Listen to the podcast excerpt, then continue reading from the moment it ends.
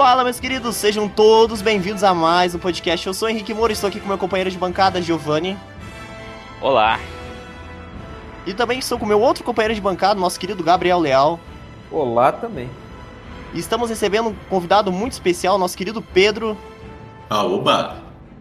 Também estamos recebendo o Ivo Maranhão, nosso sócio majoritário. Fala galera, beleza? E estamos recebendo a dupla dinâmica, a, o pessoal da Tribal, Diogo Araújo. E aí pessoal, beleza?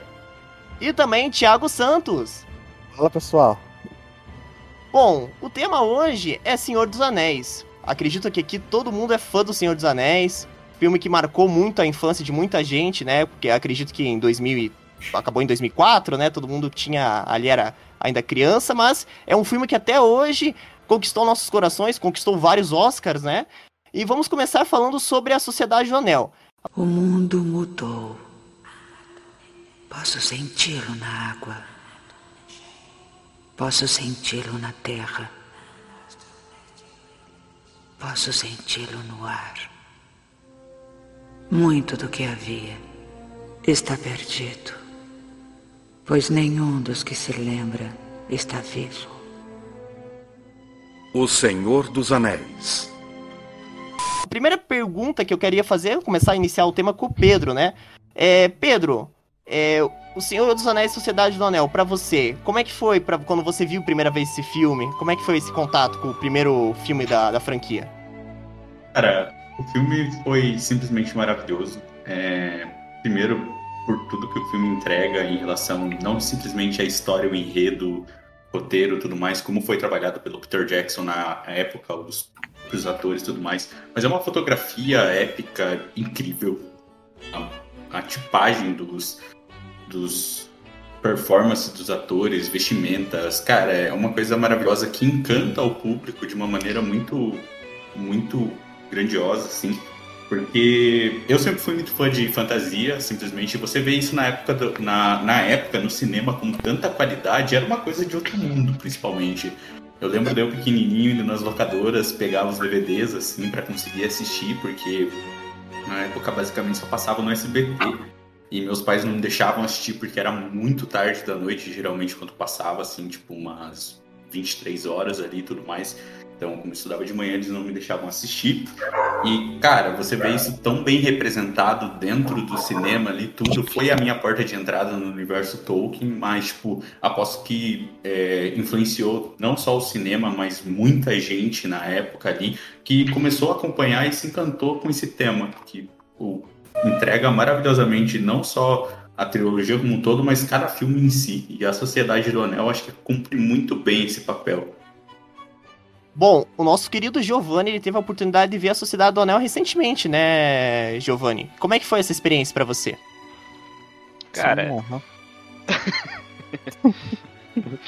é, é como o Pedro tava falando, é... a composição técnica do filme é impecável, não tem isso não é algo que tá aberto a gostar ou não gostar. Ele a composição, até tá vendo aqui o o compositor da trilha sonora, é, Howard Shore, se eu não estou enganado, ele fez todas as trilhas do Senhor dos Anéis, também fez pro Hobbit, assim, ele tem outros grandes filmes no currículo, Silêncio dos Inocentes, ele também gravou A Mosca, uh, o primeiro remake de King Kong, então assim, é um cara que sabia o que estava fazendo e fazia muito bem a questão dos planos longos que eles utilizavam, então realmente dava a entender que o que eles estavam fazendo ali era no mundo gigante, não era só um microcosmo ali. Então é tudo, todo aquele mundo que está em volta, ele se encaixa muito bem, ele se torna crível né, naquele, naquele contexto. Bacana, bacana.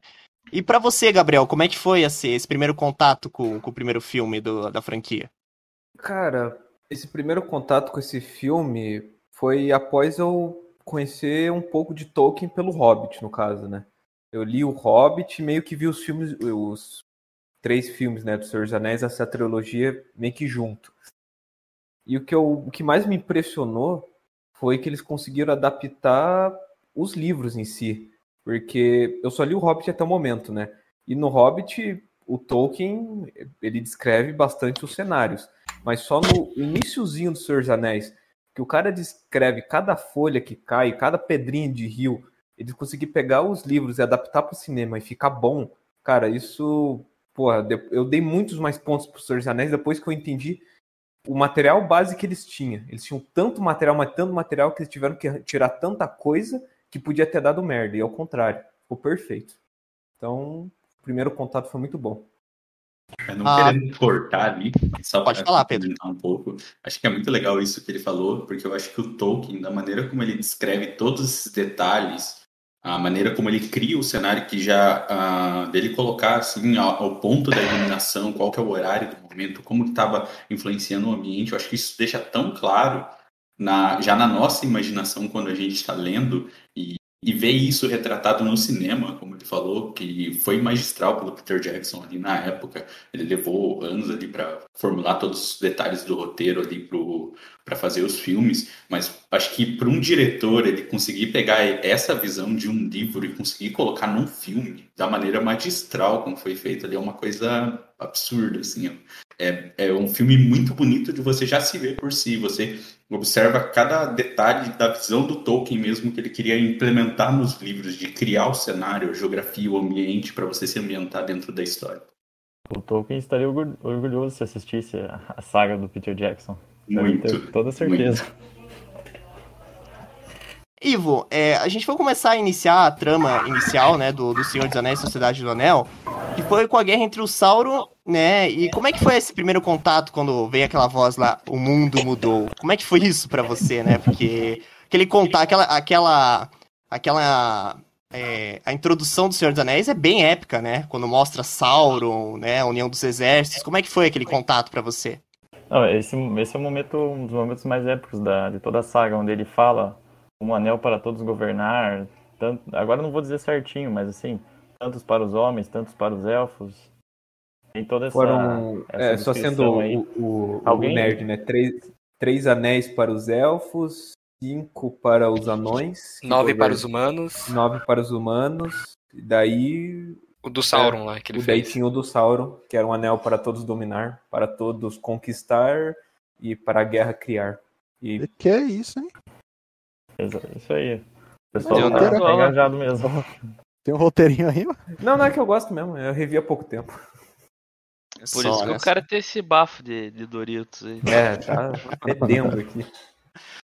E é, Tiago, é, quando o filme começa, né, a gente tem a questão também do condado, né? Quando você vê aquela primeira cena do Frodo lá, né? E aí o Kendall chegando no condado. Cara, aquela cena é épica, né? Quando eu pelo menos adoro a parte do condado. Como é que, você achou desse comecinho de filme ali? Sim, mano. Eu achei, para falar bem sincero, velho, achei muito bom. Mas deu outra cara pro, pro, filme, né? Porque eu pensei que era, ia ser mais de boa, o filmão, né? Porque, tipo, eu comecei né, a assistir, tipo, sem saber nem o que, nem que, que era o, a ver o filme, entendeu? Só sabia que era bom. Aí chegou lá na carroça, entendi foi nada, aí começa uma festa. Aí depois matou, acho que matou o cara, ou o cara fugiu, parece. Se eu não me engano.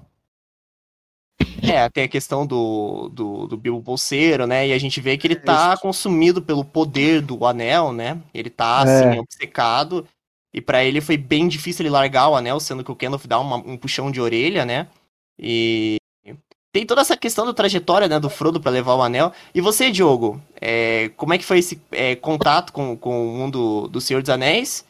E acredito que isso também, né? Foi um baque também muito grande quando você viu o filme. Cara, é, falo pra você que foi um baque muito grande, porque na época eu era pequeno, é, eu devia ter uns 11 anos, e aí quando eu vi pela primeira vez, eu falei, caramba, né, que universo legal, muito bom, porque eu sempre gostei um universo de fantasia, né? né Harry Potter, essas coisas assim, eu sempre gostei bastante. E eu sempre eu, eu, acho muito interessante a jornada deles até, até a montanha lá da, da perdição, né? Pra destruir o anel. Então, essa, essa jornada épica que eles fazem é uma coisa que, que me impressiona até, até hoje em dia, sabe? Tipo, eu curto muito isso. Uma questão que eu ia comentar para vocês, mas quando vocês assistiram Senhor dos Anéis, vocês esperavam que fosse um filme tão longo?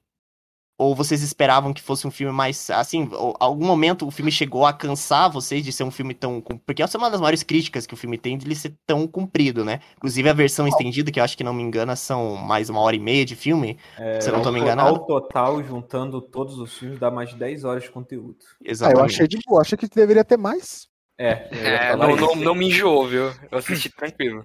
É, não. É, eu, eu vou falar por mim agora, né? Que. Acho que talvez eu seja o que menos fã da saga. Ah, a duração do filme, pra mim, ela nunca me incomodou, né? O que, me- o que não, eu não curtia muito é, era realmente o ritmo, a passada da, da história. Mas a duração Ora. de filme em si, não, nunca vi como um problema. Essa E você, Pedro, o que, que do você achou da tempo- durabilidade do filme? Cara, é pode falar, pode falar. Então, eu ia comentar que essa questão do tempo, pra mim, às vezes pesa um pouco, porque eu sou um cara meio sonolento. É, eu já tive esse problema com vários e vários filmes que passa às vezes de duas horas e eu já tenho sono e acontece. O único que já tive esse problema foi o último, que é bem, bem longo. Mas é, é um filme bom. Eu assisto novamente, assim, mas eu assisto em partes. Uma hora hoje, uma hora amanhã, e finalizo no, É, no outro então, dia. eu também fiz isso aí. É mais fácil, né? Sim. Eu já não sou muito adepto disso. Eu geralmente pego, gosto de maratonar ali no fim de semana, principalmente a versão estendida, que traz muitos detalhes que complementam muito mais o enredo. É, eu acho que a duração de- do filme foi uma coisa complicada para o pessoal é, conseguir encaixar, porque tem muitos passos que são corridos dentro da história, principalmente a partir da saída do condado ali, até a chegada no, no Pônei Saltitante, ali onde eles conhecem o Aragorn, Passo Largo, tudo mais que o Gandalf tinha prometido que ia encontrar, tudo. Nessa parte foi cortado muito muito do enredo que tem no livro, que é a- o encontro deles com os elfos, a próprio entendimento com o Tom Bar- o Bombardil, que é uma crítica muito grande dos fãs de não ter aparecido nos filmes. Então, é, eu acho que eles tiveram muito problema para conseguir condensar e por isso que ficou um filme tão grande. E eu acho que ele ficou bom exatamente porque ele ficou grande. Porque se eles tivessem tentado fazer um filme de duas horas simplesmente correndo, ia ser um filme muito complicado de se entender. Então eles precisam dessa passada do tempo de conseguir encaixar cada personagem, entender como que era a vida no condado, para eles conseguirem demonstrar que é uma vida calma, onde as pessoas estão, onde os hobbits estão ali para comer, para simplesmente viver a vidinha no verde, que você vê que o cenário é bem verde, assim, ele é bem claro para demonstrar que é uma vida mais tranquila, tudo mais. Ah, é, aquele ambiente de vizinhança onde todo mundo se conhece, tem as fofocas do dia a dia e tudo mais. E eu acho que isso é muito uma visão do Tolkien, que eles tentaram implementar no filme, que é o ponto que é o Diogo que falou ali da, da passada do filme. É, não- Da jornada épica? é, não, é do andamento do filme, assim, digamos, da, do tempo se passando no filme, como que foi. Porque, é, é, explicando um pouco, o Tolkien, ele gostava exatamente disso. Ele queria que fosse uma caminhada. Se você ler a biografia, acho que tem algumas coisas do a amizade dele com o C.S. Lewis. Ele fala que essas histórias são feitas para serem um momento de caminhada, onde você vai estar caminhando para um local. Ele sempre coloca isso, que é, é para você reconhecer exatamente a caminhada que está sendo traçada, o objetivo entre o ponto de partida até onde você quer chegar. E ele quer colocar todos esses me- melindres ali no meio de cada cena, no- é, na interação entre cada um, para conseguir deixar a história de uma maneira mais é, é, encorpada e você ter apego pelos personagens, não simplesmente pela história. Então é, é uma coisa que ele gosta de implementar isso nos livros e o Peter Jackson acho que quis trazer essa informação para os filmes também, porque até uma crítica que o pessoal faz em Hobbit, que são a trilogia do Hobbit, é que eles fizeram as coisas de uma maneira tão acelerada que você tem mais ação e você não tem essa sensação de passada. E isso não é uma visão que o Tolkien tem, é mais uma visão que a gente tem hoje no nosso dia a dia, de querer as coisas mais um pouco mais rápido, de não dar atenção aos mínimos detalhes, esse tipo de situação. Então é até uma, é uma situação que acho que era empregada pelo Tolkien nos livros e quis ser passada para o cinema. Uma outra questão É. também, Pedro, é a questão do mapa. Ele desenhou o mapa Uhum. e também desenhou a caminhada, a jornada até o objetivo final, que seria a chegada à Montanha da Perdição. Também tem a questão do propriamente do Retorno do Rei, o filme, ele pega alguns trechos de outros livros. Por isso também que ele ficou muito extenso. Mas bom, confesso que bom. Quais né? trechos, Ivo? Porque na realidade ele cortou muito dos trechos no Retorno cortou. do Rei. Mas, por exemplo, a parte da Laracna no início, é, essa, ela acontece no 2. A treta do Sam Ah, sim, no final do, do segundo livro, né? É, a é questão da uma coisa. descrição do Smeagol, não- ela não acontece no primeiro. Também toda aquela evolução Isso. dele. Uhum. Ele, é, ele detalhes tem um assim. crescimento no segundo. É, são esses detalhes, mas eu acho que isso daí foi muito mais um problema do encaixe da equipe de produção ali, da direção do filme, tentar encaixar o roteiro para não se perder os detalhes, porque, como você falou, a primeira coisa que o Tolkien criou no universo foi o mapa. A geografia, então você vê que ele, ele descreve isso com bastante detalhe.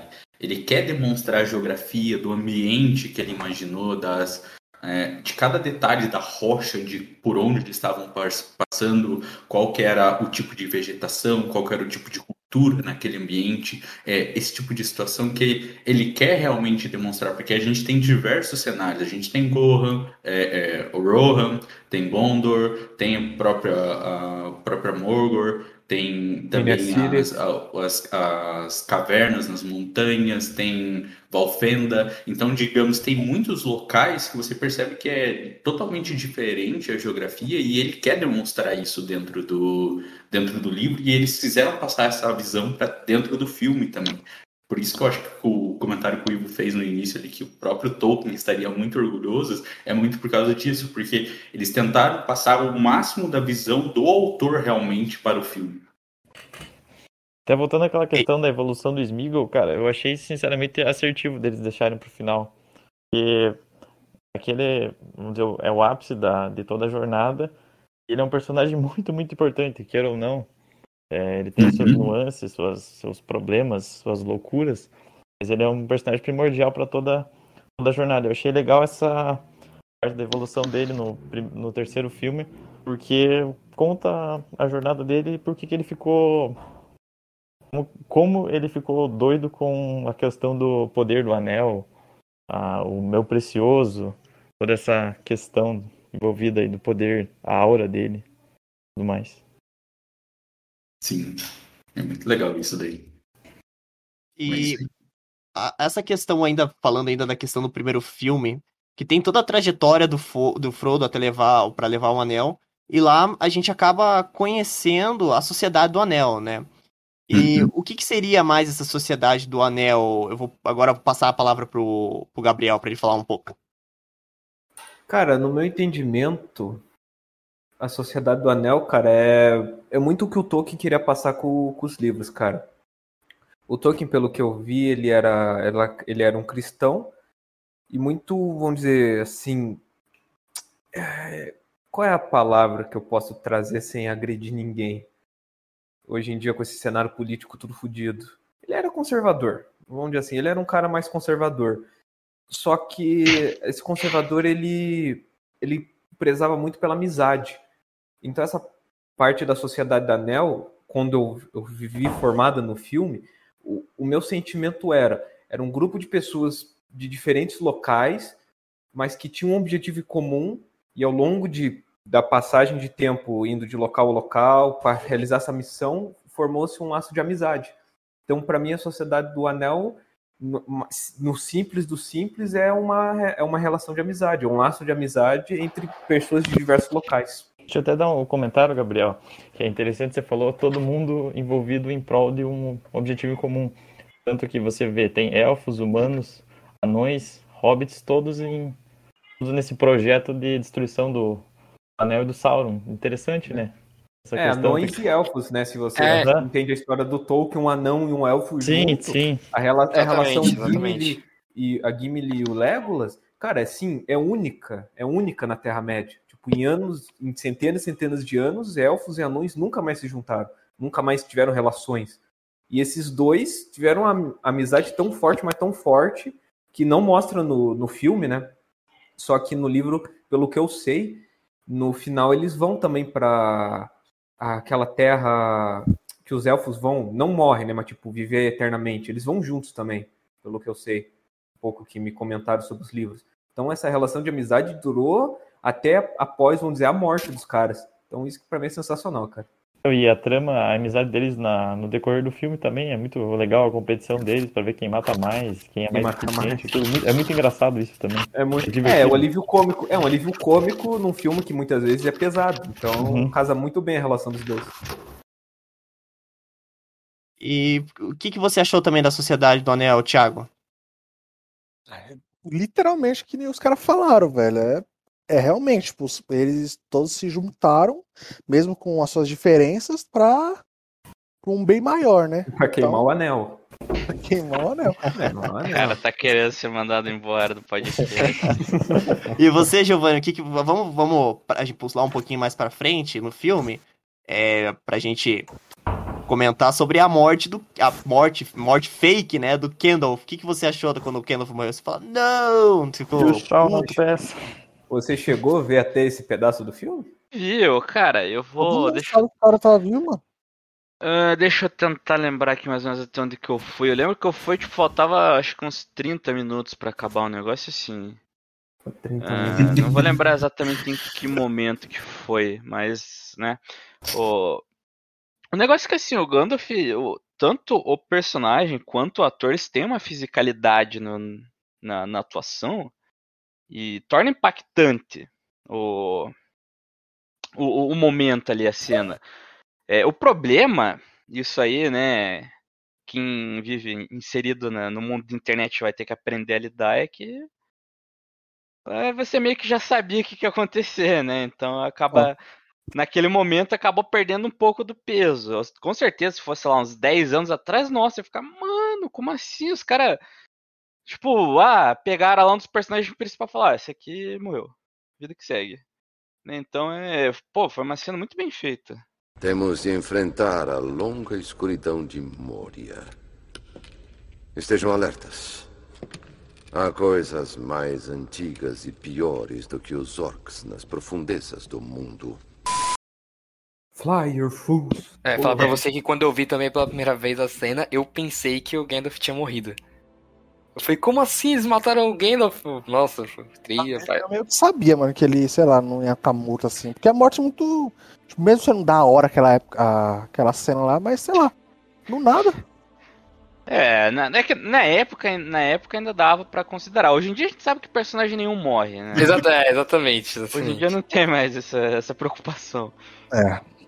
É, eu acho que falando com a época mesmo, hoje em dia, quem não levou spoiler disso é muito difícil. Na época, eu acho que pra quem viu nos cinemas, foi um impacto pra algumas pessoas, porque boa parte da galera não era realmente fã dos livros que foram, foram, ver tudo mais, porque foi um sucesso de cinema, blockbuster.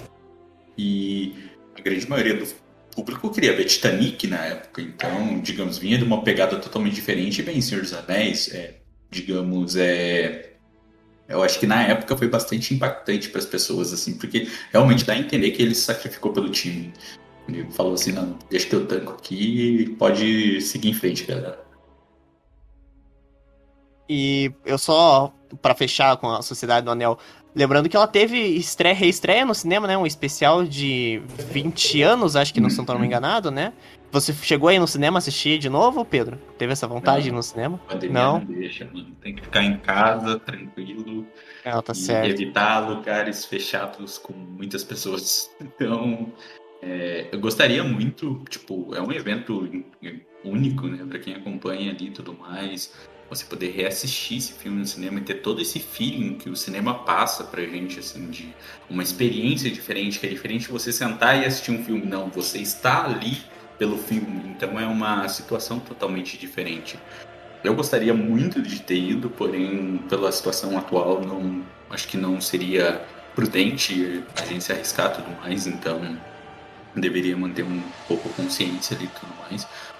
Pra galera que conseguiu ir ver, nossa, deve ter sido um sentimento único, porque até eu, eu assisti os filmes quando eu era pequeno ali e tudo mais, tinha meus sete anos, em DVD. Depois eu comecei a assistir mainstream, em ah, outras situações tudo mais. E assisto até hoje, mas, digamos, nunca tive essa experiência de ir ao cinema ver esse filme, ou. Então, é, deve ser uma situação incrível. Bom, é, a gente teve, eu e o Ivo tivemos a oportunidade de assistir o Harry Potter e a Pedra Filosofal, né, Ivo? Também Sim. foi um momento bem nostálgico, né? Já nem pegando nesses especiais de 20 anos, né? É, tudo bem que foi só dois cuecas assistir o filme, né? Devia ter levado a sua irmã e amiga dela, né? Mas foi legal, foi legal a gente ter visto o rapaz, filme. Foi legal, né? Foi, legal. errado, Nada, sem ter Caramba, mulher em a irmã do cara, velho. Ô, cara, não, irmã não, amiga da irmã. Amiga da irmã. E, e aí Não, você tá todo errado, mano. Porque se você Tudo quer levar alguém, se você tá lá pela pessoa, então vai assistir no sofá na tua casa. É, Não Tudo tudo. Agora, no cinema, você está Tudo para assistir o filme. O foco é o filme. Então, se você tá pagando pra você ir com uma pessoa, você tá errado, velho. Ele, ele queria que pagasse outra coisa pra ele. Que Então, que é isso, ele show, não foi. Não, não, mas Não, eu tô brincando com o Ivo. Não, foi legal pra É, caramba. você conhece. É, eu tô Cara, brincando. Eu é bem né? fã de Harry Potter, mano. A gente sempre Ah. debatia esse tipo de coisa. Eu acho que pra- deve ter sido uma experiência muito legal e tudo mais. Eu não sou tão fã dos filmes do Harry Potter em si, mas eu acho que do Senhor dos Anéis deveria ser maravilhoso. É Tanto que agora ainda teve é, toda uma situação deles colocar, é, fazer, refazerem certos detalhes do filme com uma tecnologia diferente. Que a Warner guardou todas as coisas, então eles conseguiram até ter um pouco mais de tecnologia para fazer algumas cenas ficarem mais bonitas ainda. Então é uma coisa sensacional que a gente às vezes a gente não observa porque a gente já viu diversas vezes, mas é uma coisa que aconteceu com Star Wars quando a gente reassiste a trilogia relançada em 96, é, que é uma coisa dos anos 70 e tudo mais, você já observa todo o ganho de tecnologia que já teve naquela época. Imagine agora em 2022, é, eles lançaram, acho que no final do ano passado isso daí, mas tipo, século, segunda segunda dezena do século XX ali já tem um, um gap muito grande de tecnologia no cinema e eles conseguirem fazer, refazerem algumas cenas ali tudo mais com muito mais qualidade entrega toda aquela beleza que a gente precisa e espera assim muitas vezes Essa experiência no cinema de um filme que você reassis- reassistir um filme, eu achei é bem bacana mesmo. Uma coisa que eu comentei com o Henrique depois do filme, do Harry Potter, tem uma cena onde a Hermione conserta o óculos do, do Harry no, no início ainda. Eu assisti várias vezes em DVD, é, Netflix, etc. Mas eu nunca reparei que tinha um durex naquele óculos dele. No cinema eu fui lá e eu reparei. Esse é um detalhe que, Uhum. assim, passou despercebido e reparei só no cinema. No filme você não. Eu de longe, assim, olhando na TV, você não consegue perceber. Eu ali consegui pescar esse detalhe e outras coisas mais, assim. É uma experiência bem bacana. Pena que o Senhor dos Anéis, ele não tem, vamos dizer, youtubers famosos ou pessoas que engajam a promover o evento. Eu descobri que tinha o Senhor dos Anéis no Oficiais Cinemas uns, um dia, dois antes. Aí é isso era uma sessão nos horários bem zoados, assim. Era um dia específico. é isso Era só naquele, uns, X, uns horários mais ou menos, assim. Daí, tipo, pô, eu tinha que sair do serviço e correr lá pro Palladium, por exemplo, pra poder assistir. E Era, fica- ficaria É. bem contramão. Aí não teve muita aderência. É que foi um evento bastante isolado, digamos assim. Acho que até pela própria pandemia eles não divulgaram tanto esse tipo de coisa. Foi muito mais voltado para os fãs mesmo. Eu lembro que na época o Jovem Nerd na época, é, divulgou, assim, alguns próprios portais que eu sigo do Senhor dos Anéis também divulgaram, as mídias tudo mais. Então, foi um evento muito mais focado na, no Reino Unido, porque lá é onde o, Tolkien é, digamos, viveu boa parte da, da vida dele, é, onde o filme realmente retrata algumas paisagens de tudo mais da é, e culturas ali do Reino Unido, então tem muito apelo pela galera lá. Aqui no Brasil, acho que não é tão divulgado, porque mesmo sendo uma das coisas que é, mais ganhou Oscars, fez muito sucesso, revolucionou o cinema de fantasia, a galera é muito mais fã de Harry Potter aí. Então, é, são, são coisas assim que eu acho que não teve tanto apelo pela mídia e também pelo momento que a gente vive, né? Com certeza. E vocês, é, Diogo, Gio- Giovanni, Gabriel, Thiago, foram, chegaram a ver o filme no, no- rever o filme no cinema? Ou também Eu ficaram, não. não, não, não, Não, não chegaram nem não. da notícia? Não cheguei aí. Eu fiquei sabendo que ia, mas Eu nem sabia é, Eu nem por conta sabia da pandemia também. também, acabei não indo. É, Eu só fui de novo no cinema e curti o Matrix. Acho que foi aqui uns hiato de uns dois anos, três anos. Era melhor não ter ido, né? Pra chorar, né, cara? E pra chorar, né? pra chorar. Ah, é debatível, é debatível. Debatível, mano. É Um ponto- debatível. Bastante. Debatível? É É debatível. 1.8 de nota de filme. Eu não sei se é muito debatível, não, cara. O filme Não, inteiro é pra é resgatar galera- a Trinity, pô. É, Tá, a né? dá pra marcar outro pra gente falar só sobre Ah, com certeza, não, né? com certeza, Mas, tipo assim, com é muito debatível. É muito debatível. Beleza. Não, tranquilo. É... Bom, é... tem, alguma... tem alguém que quer falar mais alguma coisa sobre a Sociedade do Anel antes de seguir pro próximo filme? Cara, eu acho muito legal a gente falar sobre a Sociedade do Anel ainda, sobre o que é o Sauron. Porque a Ah, gente sim, não bacana. fica sabendo o que que é o vilão no início do filme. É tipo assim, a gente sabe do Anel. A gente sabe que o Anel deixa a pessoa invisível. Na teoria, né? Ela deixa a pessoa invisível, ela leva pra outro desfecho da, de espaço-tempo ali, basicamente. É uma coisa mais etérea que é um, um espaço onde o Sauron, que é uma entidade divina, ele não é das, da mais alta classe divina, ele era o estagiário do Melkor, que era um filho de Lúvatar, que é o deus, na, seria o equivalente a nosso deus, então Melkor seria o equivalente a Lúcifer, ali mais ou menos. Ou Sa- não, Sauron seria o equivalente a Lúcifer e Melkor seria tipo um irmão de Jesus Cristo. A gente falando em termos leigos, assim, para tentar abstrair o básico, assim, como seriam as coisas. Então, a gente não sabe isso. Não, porque, até porque a gente não tem tanto. A gente só tem aquela entrada dos anéis, que foram dados os anéis para todas as raças ali, os homens, é, os anões e os elfos, e a gente sabe que tem um anel, mas a gente não sabe qual a finalidade daquilo, e a gente pensa que é simplesmente um anel para a invisibilidade, que o Sauron simplesmente aparece como um olho lá para acontecer essas coisas. E eu acho que isso é, uma, é um ponto que o filme poderia exp- explorar de uma maneira um pouco mais objetiva. É, porque nos livros a gente tem muito o backstep do Gandalf, que explica muito sobre o Sauron. Ele tem uma cavalgada um pouco mais distante às bibliotecas de Gondor ali, para relembrar o anel, toda aquela, a queda do Isildur tudo mais, e o que, que significava o Sauron naquela época. Eu acho que a gente fica meio tipo, é só um cara fodão que ele quer um anel. Então, tipo, é, eu acho que isso é um ponto que o filme não deixa tão claro assim a prévio momento, mas é, é uma coisa que é muito importante depois, para a gente entender que é onde está armazenado o poder do Sauron, que enquanto ele, aquilo ali existir, o Sauron pode voltar por, pelo fato de ele ser uma entidade suprema, assim, tudo mais, e conseguir por meio da magia deturpar as coisas e conseguir talvez ter um retorno e conseguir provocar todo o terror que ele causou na Terra-média. Então, é, eu acho que isso é um ponto bastante relevante porque a gente fica muito apegado à caminhada. Ah, o Frodo tem que levar o anel aí à Montanha da Perdição para destruí-lo.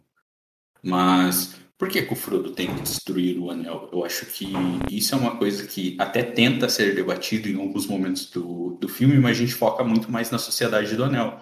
E nos personagens que compõem a sociedade, né? E não em si no vilão que vai apresentar. Eu acho que isso é um ponto bastante legal no filme, porque ele é um filme que te prende, mesmo sem ele ter o vilão o tempo todo fazendo pressão dentro de um filme. Você não precisa de um de um Thanos aparecendo todo momento em tela para te prender as coisas, porque você tem que fazer algo. Então, não gera toda essa pressão de o vilão vai fazer algo se isso não acontecer, o vilão vai fazer algo se isso não acontecer. É muito mais a caminhada em si do percurso que eles têm que fazer em prol de um objetivo, que é destruir um anel. É, o vilão, pelo que eu, meu entendimento, ele aparece de uma forma muito mais subjetiva, no caso o Sauron, né? Pela influência do anel. Ele é- não precisa aparecer de forma física. A influência que o anel gera nas pessoas, a gente vê muito com o. Pô, caralho, esqueci o nome. Puta, agora o cara que morreu lá na Sociedade do Anel, o Boromir? Boromir, Boromir. pô, esqueci o nome do cara total. Porra, a influência que o anel gera nele, cara, você entende totalmente que esse anel não é só um anel. Tipo, pra mim, né? Quando eu tava vendo a primeira vez, tipo, esse anel é um anel não só de influência. Ele quer o mal, o terror, a escuridão, a guerra, ele só vai trazer coisas ruins. Você vê que até o cara que era um homem, mesmo assim foi influenciado como os nove homens no passado foram. Então, isso que eu acho foda. Exato. É, os nove homens, no caso, eles, É, eles viram Nazgûl. os servos de, do, do Sauron, né? Os É os Nazgûl, né? Né? E eles ficam meio que presos à vontade do Sauron. No caso, um anel, ele poderia ter o controle de, é, sobre os demais anéis. Mas ele só funciona assim por meio do poder do Sauron. Ele não Ah. funciona na mão de outra pessoa. É, no caso, ele poderia funcionar na mão do Gandalf ou talvez também na mão do Saruman, porque os dois são da mesma raça do Melkor, é, do, do Sauron, que eles são os Maiar também. Então, é, até o que o Gandalf fala ali, se ele pegasse aquele anel, ele poderia ser tão poderoso quanto o, Sa o Sauron dentro daquilo ali, ele nega o, o anel dando pro Frodo. Mas o anel ele representa toda essa ambição do ser humano, tudo isso que o, a sede de poder, de querer mais, de conquistar tudo, que é algo que é, é difícil de você não ter uma pessoa assim. Acho que até hoje não teve uma pessoa que fosse desprovida dessas coisas, porque todas as pessoas têm ambição dentro de si, têm a vontade de conquistar, têm a vontade de ser o maior, ser o melhor, muitas vezes. E o anel despertava exatamente nisso, é a sede do poder, de você é, ter no teu âmago esse tipo de coisa. Por mais que você fosse uma pessoa boa, como era o Boromir ou como era o Aragorn, é, simplesmente só a inocência de um hobbit poderia lutar contra aquilo, porque o hobbit ele não que não a, o âmago dele tinha a inocência, que não queria esse tipo de situação. Ele já estava satisfeito com a vida simples dele, de comer, ter o condado, de poder as coisas simples do dia a dia. Ele não queria ser o maior guerreiro, ele não queria ser um um líder, ele não queria ser uma pessoa poderosa. E é, eu acho que esse é o principal ponto que a sociedade do Anel aborda, de como o Anel corrompe as pessoas, como ele corrompe os seres que têm contato com o Anel, que depois vai ser mais explorado junto do Smeagol e de outras situações ali dentro do decorrer da, da trilogia. É, Até a Galadriel fala no começo do filme, né? Os nove anéis que foram entregues aos homens que eh, desejavam nada além mais do poder. Uhum. Já deixou claro que os homens da Terra-média eles desejam poder, eles são facilmente corrompidos. Qualquer desejo de poder, força, reino, dinheiro, eles eram corrompidos facilmente. Uhum. E até legal esse ponto que você colocou ali, porque tem até umas, é, até umas, é, digamos assim, deba alguns debates, algumas ideias em relação a isso, que o porquê de o Hobbit não ser tentado por aquele tipo de situação, até porque o Sauron talvez não deveria conhecer a raça, porque ele conhecia os homens, os anões e os elfos, que eram aqueles que se confrontavam contra eles, mas você não tinha hobbits que faziam tipo essas coisas. Você vê que na história do, do Hobbit ali, até quando Bilbo fala alguma coisa junto com o Frodo, ele fala do Urra-Toro Tuck que matou um orc, tipo assim, o maior feito dos, El, dos Hobbits, até pouco antes ali, dos feitos do Bilbo também, em, no livro do Hobbit, que depois vem explorar os filmes. É, eles eram criaturas que viviam na deles, tranquilo, então eles não participavam. Então talvez o Sauron não tivesse se atentado àquele tipo de coisa para fazer algo para é, corromper os, os hobbits. Ele fez simplesmente para tentar corromper os anões, é, os homens e os elfos. E até os elfos não foram tão corrompidos, porque a Galadriel ela passa o filme todo com o Anel de Poder. O Gandalf tem um Anel de Poder também, que ele fica no dedo, e ele não é corrompido pelo poder do Sauron. Bacana, bacana. É, bom, é, inserindo agora O Senhor dos Anéis e as Duas Torres, o segundo filme da, da trilogia do Senhor dos Anéis, a gente tem a, a aparição, né, como o nosso Ivo Maranho é, já é, antecipou pra gente, né, a chegada do Smeagol, né, meu precioso, meu precioso, a grande fala do... é, como é que é, Gabriel? Imita lá. My precious. É mais, mais ou menos assim. É o- mais ou menos assim, O Andy exatamente. Serkis faz melhor que eu. É, é, não, mas tá, tá quase lá, tá quase lá, Gabriel.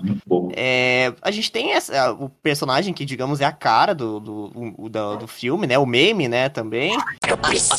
Você jurou? E é um personagem que é, trouxe ali. É, como é- na verdade, o primeiro filme ele chega a aparecer, mas mal ele aparece ali na parte ali que eles Nas estão. sombras. É, nas sombras, né? Mas a gente não Olha acaba.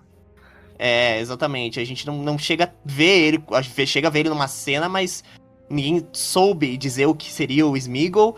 E ele aparece, né? E muita gente confunde o Smeagol com o Toby lá do, do Harry Potter também, né? Sempre teve aquela confusão entre os dois, o elfo e o, e o Toby foi confundido com o Smeagol. O Smeagol é anterior, então. É, é, na verdade, exatamente, exatamente. Pá na cara. Pá na cara do host, né? Pô. mas tudo bem, mas é, tem essa confusão entre os fãs, né? Tem sempre essa confusão, o pessoal às vezes confunde, quem gosta das duas franquias principalmente. Mas o que, que vocês acham do personagem Smeagol? Eu vou começar com o Ivo. Que, que você acha dos personagens Smeagol, Ivo, que você tava comentando lá? Cara, como eu falei, ele é um personagem muito importante pra saga, porque ele encontra o anel quando ele tá pescando com um colega, amigo dele. Aí ele fica. O amigo dele encontra, na verdade. Aí ele, ele olha obcecado, dá pra gente, dá pra gente. Aí quando vai ver, ele vai, mata o cara e fica naquela, naquela, meu precioso, meu precioso, meu precioso. Depois o. No Hobbit o Gandalf recupera ele fica nessa saga ah, alucinada em busca do anel, né? Como se fosse uma dependência química, assim, um- uma dependência de uma droga. E ele tem todo um essa importância porque ele tá sempre junto, ou nem nem sempre junto, mas na jornada, momentos ele tá junto com o Frodo e Sam na indo à Montanha da Perdição, daí logo volta, dá umas treta. É uma loucura, ele faz umas emboscadas. Cara, um personagem muito bacana e uma atuação é, sensacional do cara que fez a atuação dele, que eu não, realmente não sei o nome. Mas é um personagem E muito importante coisa- na toda a Outra saga. coisa que a gente também pode falar sobre isso aí é que a Warner, quando ela quer, ela, ela acerta, porque a tecnologia que eles usaram pra fazer o personagem foi impecável também. Com certeza. Sim, Uma tecnologia nova na época, né? Motion capture não era utilizada assim de forma ampla no cinema, ainda mais para um personagem que aparecer tanto tempo no filme. E você, Thiago, o que, que você achou do Smeagol? Ah, mano, inicialmente eu achei muito estranho, né? Falar a verdade. Mas eu achei que, tipo, hum, ele é muito diferente, sabe? Tipo, ele começou, tipo, uma evolução muito da hora. Tipo, Começou bem diferente, mudou conforme, né? E eu Uhum. sabia que ia dar merda, né? Vira ali que, né? Toxicheira. E, e você, Joe, o que, que você achou do, do Smeagol? Cara, achei ele um personagem. A primeira vez que eu vi ele lá, né? Que o, o Gandalf só fala dele, né? Mas no primeiro filme isso. Achei Uhum. meio, meio assim, né? Que ele apareceu na sombra, foi meio assim, falei, caramba, o que que é isso, né? Mas ele é um personagem que ele é muito bem trabalhado, bem explicado depois, né? É, O porquê que ele faz, o anel consome ele. E é muito interessante a gente ver a relação ah, do anel, né? O anel eh, que cria duas personalidades dele, nele, né? E fica aquela reação maluca acontecendo ali. E você, Pedro, o que, que você achou do nosso querido Smeagol?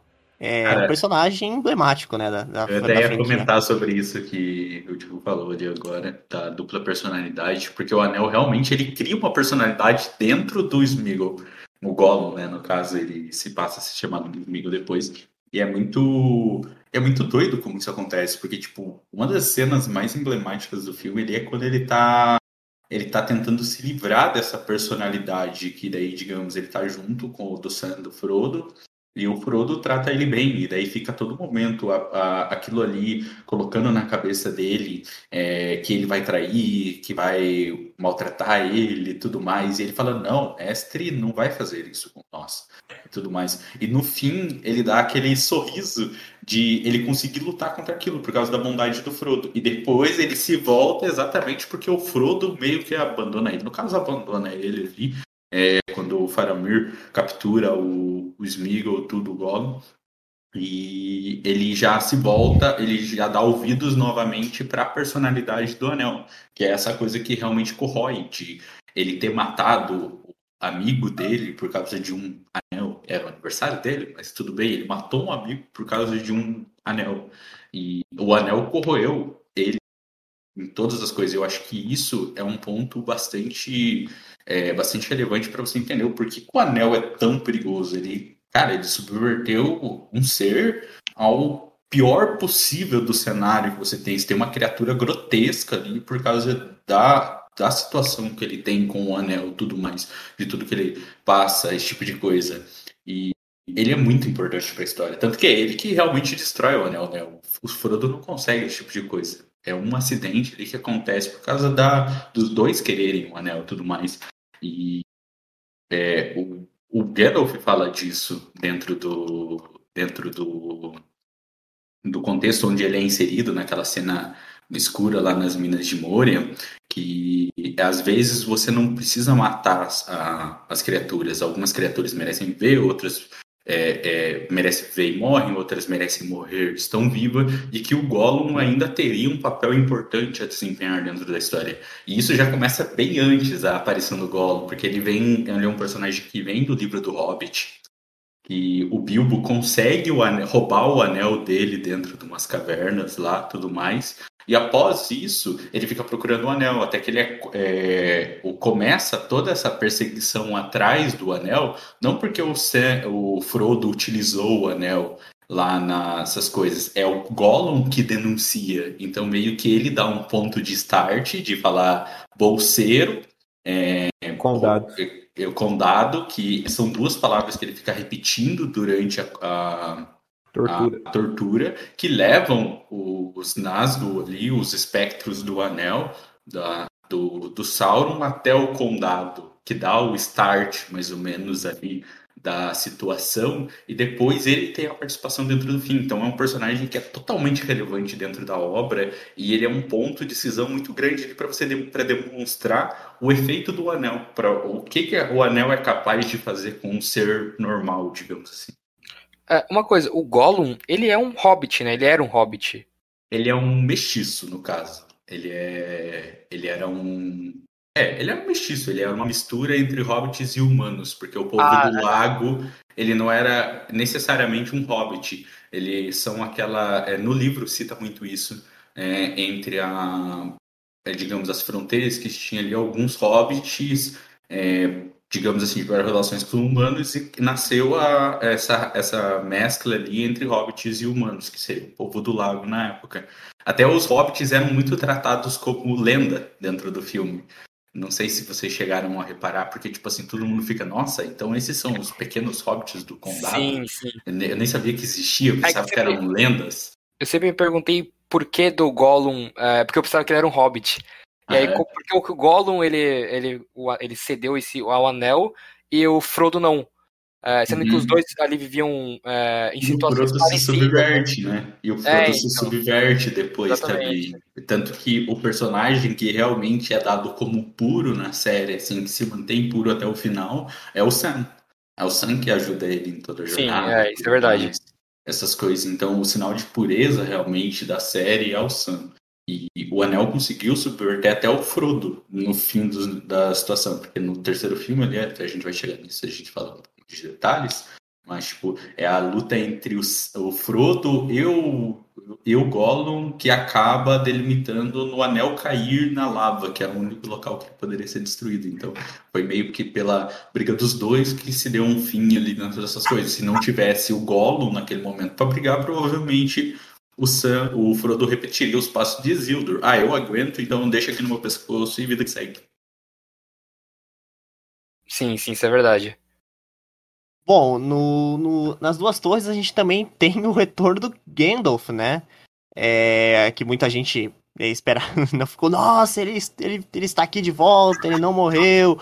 E, né, foi aquela trollagem no primeiro filme, né? E como é que foi esse reencontro com o Gandalf? É... Eu vou passar a palavra agora pro. Deixa eu ver, pro Ivo. Vou passar pro Ivo foi um momento muito surpresa, né? O pessoal tava na jornada, eles encontram o Gandalf, né? ele tava com uma capa, era aquela capa cinza, cinzenta dele. Aí no momento de luz fodástico lá, ele surge. Cara, essa retomada do Gandalf foi bem, bem massa, porque ele é um puta de um personagem, um dos mais fortes, mais poderosos da saga é, toda ele, na minha opinião, representa, vamos dizer, a liderança do, do líder do projeto, chip um âmbito empresarial, mas assim, ele era o cabeça do plano, ele tinha as ideias e tudo mais. O mais sábio também de toda a equipe. E a volta dele foi, foi muito bacana. Vamos dizer, acendeu a esperança na, na equipe lá no. A equipe foi reunida no conselho de Elrond. E o pessoal voltou pra luta daí, voltou até mais, vamos dizer, animado, engajado. Com certeza, com certeza. E você, Gabriel, como é que foi eh, quando você teve esse reencontro com o Gandalf? Você pô, ficou maluco? Como é que foi isso? Cara, até eles no filme, eles meio que de, quando ele aparece, eles botam um efeito na voz dele e mostram ele meio que de costas. Então você, por um breve período de tempo, até voltar pra cena, você acha que é o Saruman que apareceu lá, porque ele era o Gimli, o Legolas e o Aragorn, eles entram naquela floresta para procurar o Pippin e o Merry, né? Então meio que você acha, puta, apareceu o Saruman agora, ferrou o bagulho, mas quando volta para aquela cena, você vê que é o Gandalf. Então você fala, puta merda, dá um alívio, né? Fala, ô, tá diferente. Você fica meio pensando, né? Tá diferente, tá usando branco, com a expressão máxima de poder, não máxima de poder, mas que o Gandalf The White, né, que depois começou a ser chamado, né, que ele nem lembrava do nome dele, o, era o Gandalf o Cinzento, é assim que me chamavam, né, é quando ele livra o, o rei Telden, o rei de Rohan, ele tira essa influência que o Saruman, no caso, junto com o Sauron, estava tendo nele, meio que naquela hora que ele tira a porra da capa cinza e a sala fica toda branca, puta merda, mano, aquilo ali é, por isso que o Gandalf é meu personagem preferido, só depois do Telden, fica os dois meio brigando, mas é foda pra caralho. E você, o Giovanni, que você, o Giovanni chegou a assistir o primeiro filme, né? Isso? O segundo você não Isso. chegou a ter contato. Mas, Aí é pra, pra dar spoiler pra você, o Gandalf não tá morto, cara. O Gandalf tá vivão da Silva. Acabou, acabou com a experiência Acabou do com o cara, filme, canalha. acabou com a experiência do cara, né? Canalha. Mas já dando spoiler, né? é, o Gandalf não morreu, tá? Ele tá vivo, então não se preocupe, ele vai aparecer nos próximos filmes. Bom, é. Mas é um personagem. Como é que foi esse- essa questão do Gandalf? Você gostou do personagem, Giovanni? Como é que foi isso? É, como eu tava falando, o Gandalf é um personagem que ele tem uma imposição muito grande. né? É, então, assim, por mais que às vezes ele não. Não era o cara que tava ali pra resolver a história, ele puxa a, a cena pra ele. Até porque o ator que atuava era impecável, né? O Ian McKellen. Exatamente. É, é extremamente talentoso. Então, cara, não tem como alguém que gosta de Senhor dos Anéis ou que tem algum apreço pela saga e falar que não gosta do Gandalf. Não, não tem como. Isso é chega até a ser incongruente. Ele interpretou, ele, ele. Cara, ele pegou a imagem do livro e criou o Gandalf pra mim como uma pessoa tátil, assim, que eu posso ver, eu posso olhar, eu posso tocar nessa pessoa, não preciso só ler nas páginas do livro. É, exatamente. Ta- a- chega, chegou a ponto que hoje, e sei lá, vamos supor que eles vão querer fazer, sei lá, uma continuação, um reboot ou qualquer coisa que for. Cara, eu não sei como é que eles poderiam fazer outro Gandalf, porque realmente eu não vejo como eles conseguirem replicar aquilo que foi feito. É, lembrando que também teve uma pequena confusão também no, no mundo do. É, Harry Potter e Senhor dos Anéis praticamente sempre andaram ali meio que juntos, né? E É, um é pessoal bom, outro é confunde. ruim. Qual é? Qual vai ficar dis- no... discordo, eu discordo, os dois são bons. Os dois têm espaço e os dois estão no meu coração. Vou- mas- po- Posso falar uma coisa? Pode, pode falar. O... Pelo menos um deles não tem quadribol. Isso é um ponto Exato. positivo. cara. E não tem vassoura. Ó, ó, só o pessoal de o pro quadribol é o Pedro. ponto mais positivo do Harry Potter, mano. Ih, Pô, vai- cara. Ih, rapaz, Ah, agora vai dar. Ih, cara, vai cara, que- Harry Potter, cara, Harry Só pra- Um é só pra bom, contextualizar, só é pra contextualizar, Então, só- digamos assim, eu acho que é um erro a gente tentar colocar no mesmo patamar. Que até porque, se você for falar em cinema, um tem 23 Oscars e outro nem. É, não, isso com certeza. Não, isso sim, no, o- Ah, não, não, isso não tem como a rapaz. gente colocar no, no mesmo pacote. Mas digo assim, em questão de personagens, é, a gente teve a questão também do Toby e do, do Smeagol, e também a questão do Dumbledore e do Kendall, que as pessoas se confundiam muito, né? E a Meu questão do Deus. quadribol, só pra explicar pro Pedro, é o seguinte, né? A gente marcou um podcast aqui sobre o Harry Potter, alguns episódios atrás, né? A gente trouxe três meninas aqui que são apaixonadas pelo, pelo Harry Potter, e o Giovanni aquele dia tava meio, digamos assim, Alterado. querendo alterado, Não, né? Meio Não, tóxico, não, né? Não, não, não, não. Não, você tá Eu- meio alterado. Eu falei, eu falei a verdade às pessoas que não gostaram. cara mandou É fechar, fechar a caixa da Sonserina. O cara falou, o cara falou, falou que, o- que o quadribol não faz sentido nenhum, que qualquer fã de esporte não entende aquele negócio. Falou que era um público tridimensional. O cara, o Mas cara é com as fantasia, três. Então a gente tem que, digamos assim, é, entender que é uma fantasia. A gente Sim, não tá sim. falando do mundo real, então a gente tem que entender o contexto que tá sendo colocado. Não, Cara. Pra mim, Mesmo- digamos mesmo- assim, agora entrando no lápis de Harry Potter ali e tudo mais, pra mim o quadribol sempre foi a coisa mais empolgante dos livros do Harry Potter, pelo menos, porque eu não É, eu gosto ia falar isso filmes. agora.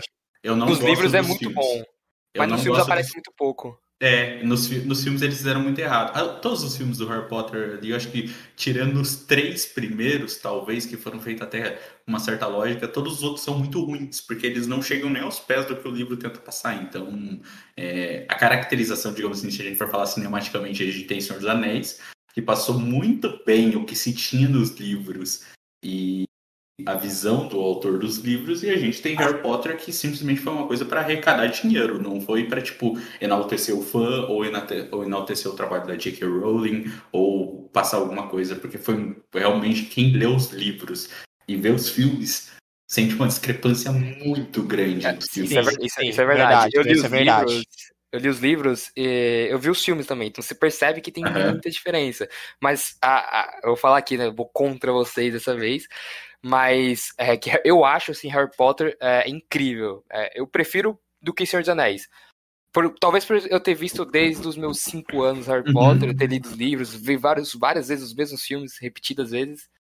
Mas eu acho Harry Potter melhor é, nesse ponto, assim, sabe? Mas Senhor dos Anéis também é incrível. Não tem, não tem como comparar, né? Tipo, são as duas maiores franquias. Exatamente. Eu prefiro o Senhor dos Anéis porque não tem quadribol.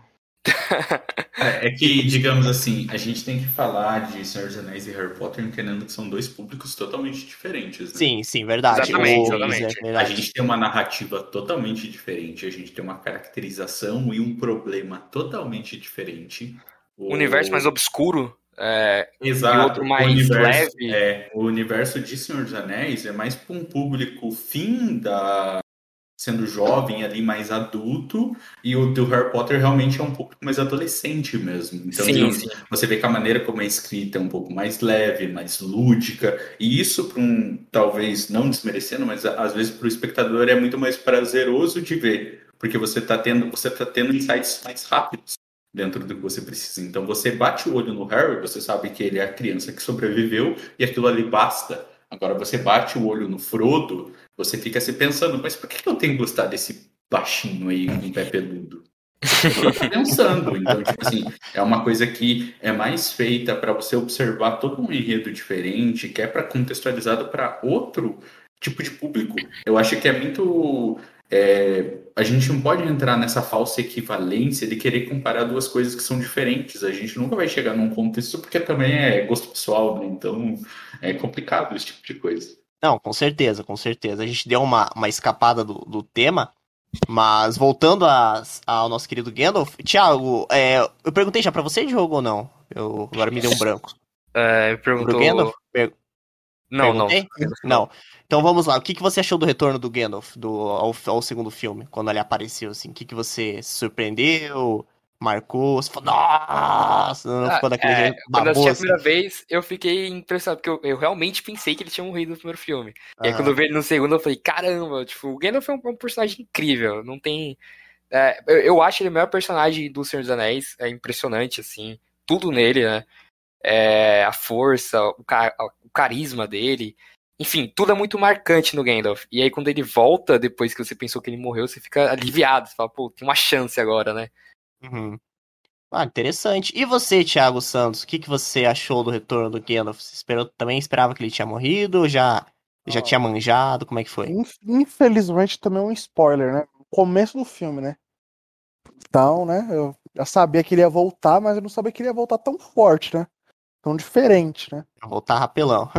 É, voltou bem apelão, né, ele. Mas, né? Infelizmente, né? Não fiquei muito surpreso, né? e, o nosso, Perdi essa. E o nosso querido palestrante Pedro, o que, que você achou do retorno do Gandalf ao, às duas torres? Eu tenho que ser mais breve, eu falo demais. Não, não, É, pode falar, a gente gosta, pode, pode. Aqui o é que, microfone é seu. digamos, É que foi aquilo ali que o, não sei quem citou ali, mas tipo assim, ele volta com o Gandalf ou branco, ele já não é mais o Gandalf o cinzento. Porque dentro, sendo um pouco mais técnico aqui também, tem a classificação de evolução, né? É, eu acho que é um, não sei se é curiosidade para todos, mas existem cinco magos na Terra-média digamos assim, sem contar o Sauron, né, que é da mesma raça que ele. Tem dois azuis, um castanho, o branco e o cinzento, que eram todos. E o Gandalf mesmo cita que o Saruman era o mais poderoso porque ele era o branco, era tipo a último, o último degrau da situação, assim, tudo mais. E, e o Gandalf, a partir do momento que ele passa por esse momento de evolução, se, se tornando Gandalf o branco, ele deixa de ser Gandalf o cinzento. Então ele é uma pessoa totalmente diferente. Você vê pela maneira como ele se porta, porque daí ele já tem ações mais é, propositivas. Porque diferente do que o Ivo falou ali, eu sou obrigado a discordar um pouco, que ele seria mais o, a cabeça das ideias das coisas. O Gandalf, ele é, ele é sempre aquela pessoa que está ali atrás só para dar um empurrãozinho. Você tem a figura do líder dentro do Aragorn e dentro da sociedade como um todo e dentro das outras é, das outras pessoas que estão ali. O Gandalf ele é aquele conselheiro. Ele não quer tomar ação porque as pessoas façam aquilo porque ele quer aquilo. Ele só dá, ele só vai tentando colocar as situações para as pessoas tentarem chegar àquilo que é a proposição que os elfos da Terra Eterna colocam quando enviam Gandalf para a Terra-média, para conseguir resolver o problema. Que ele não resolvesse as coisas, ele fizesse as pessoas resolverem as coisas.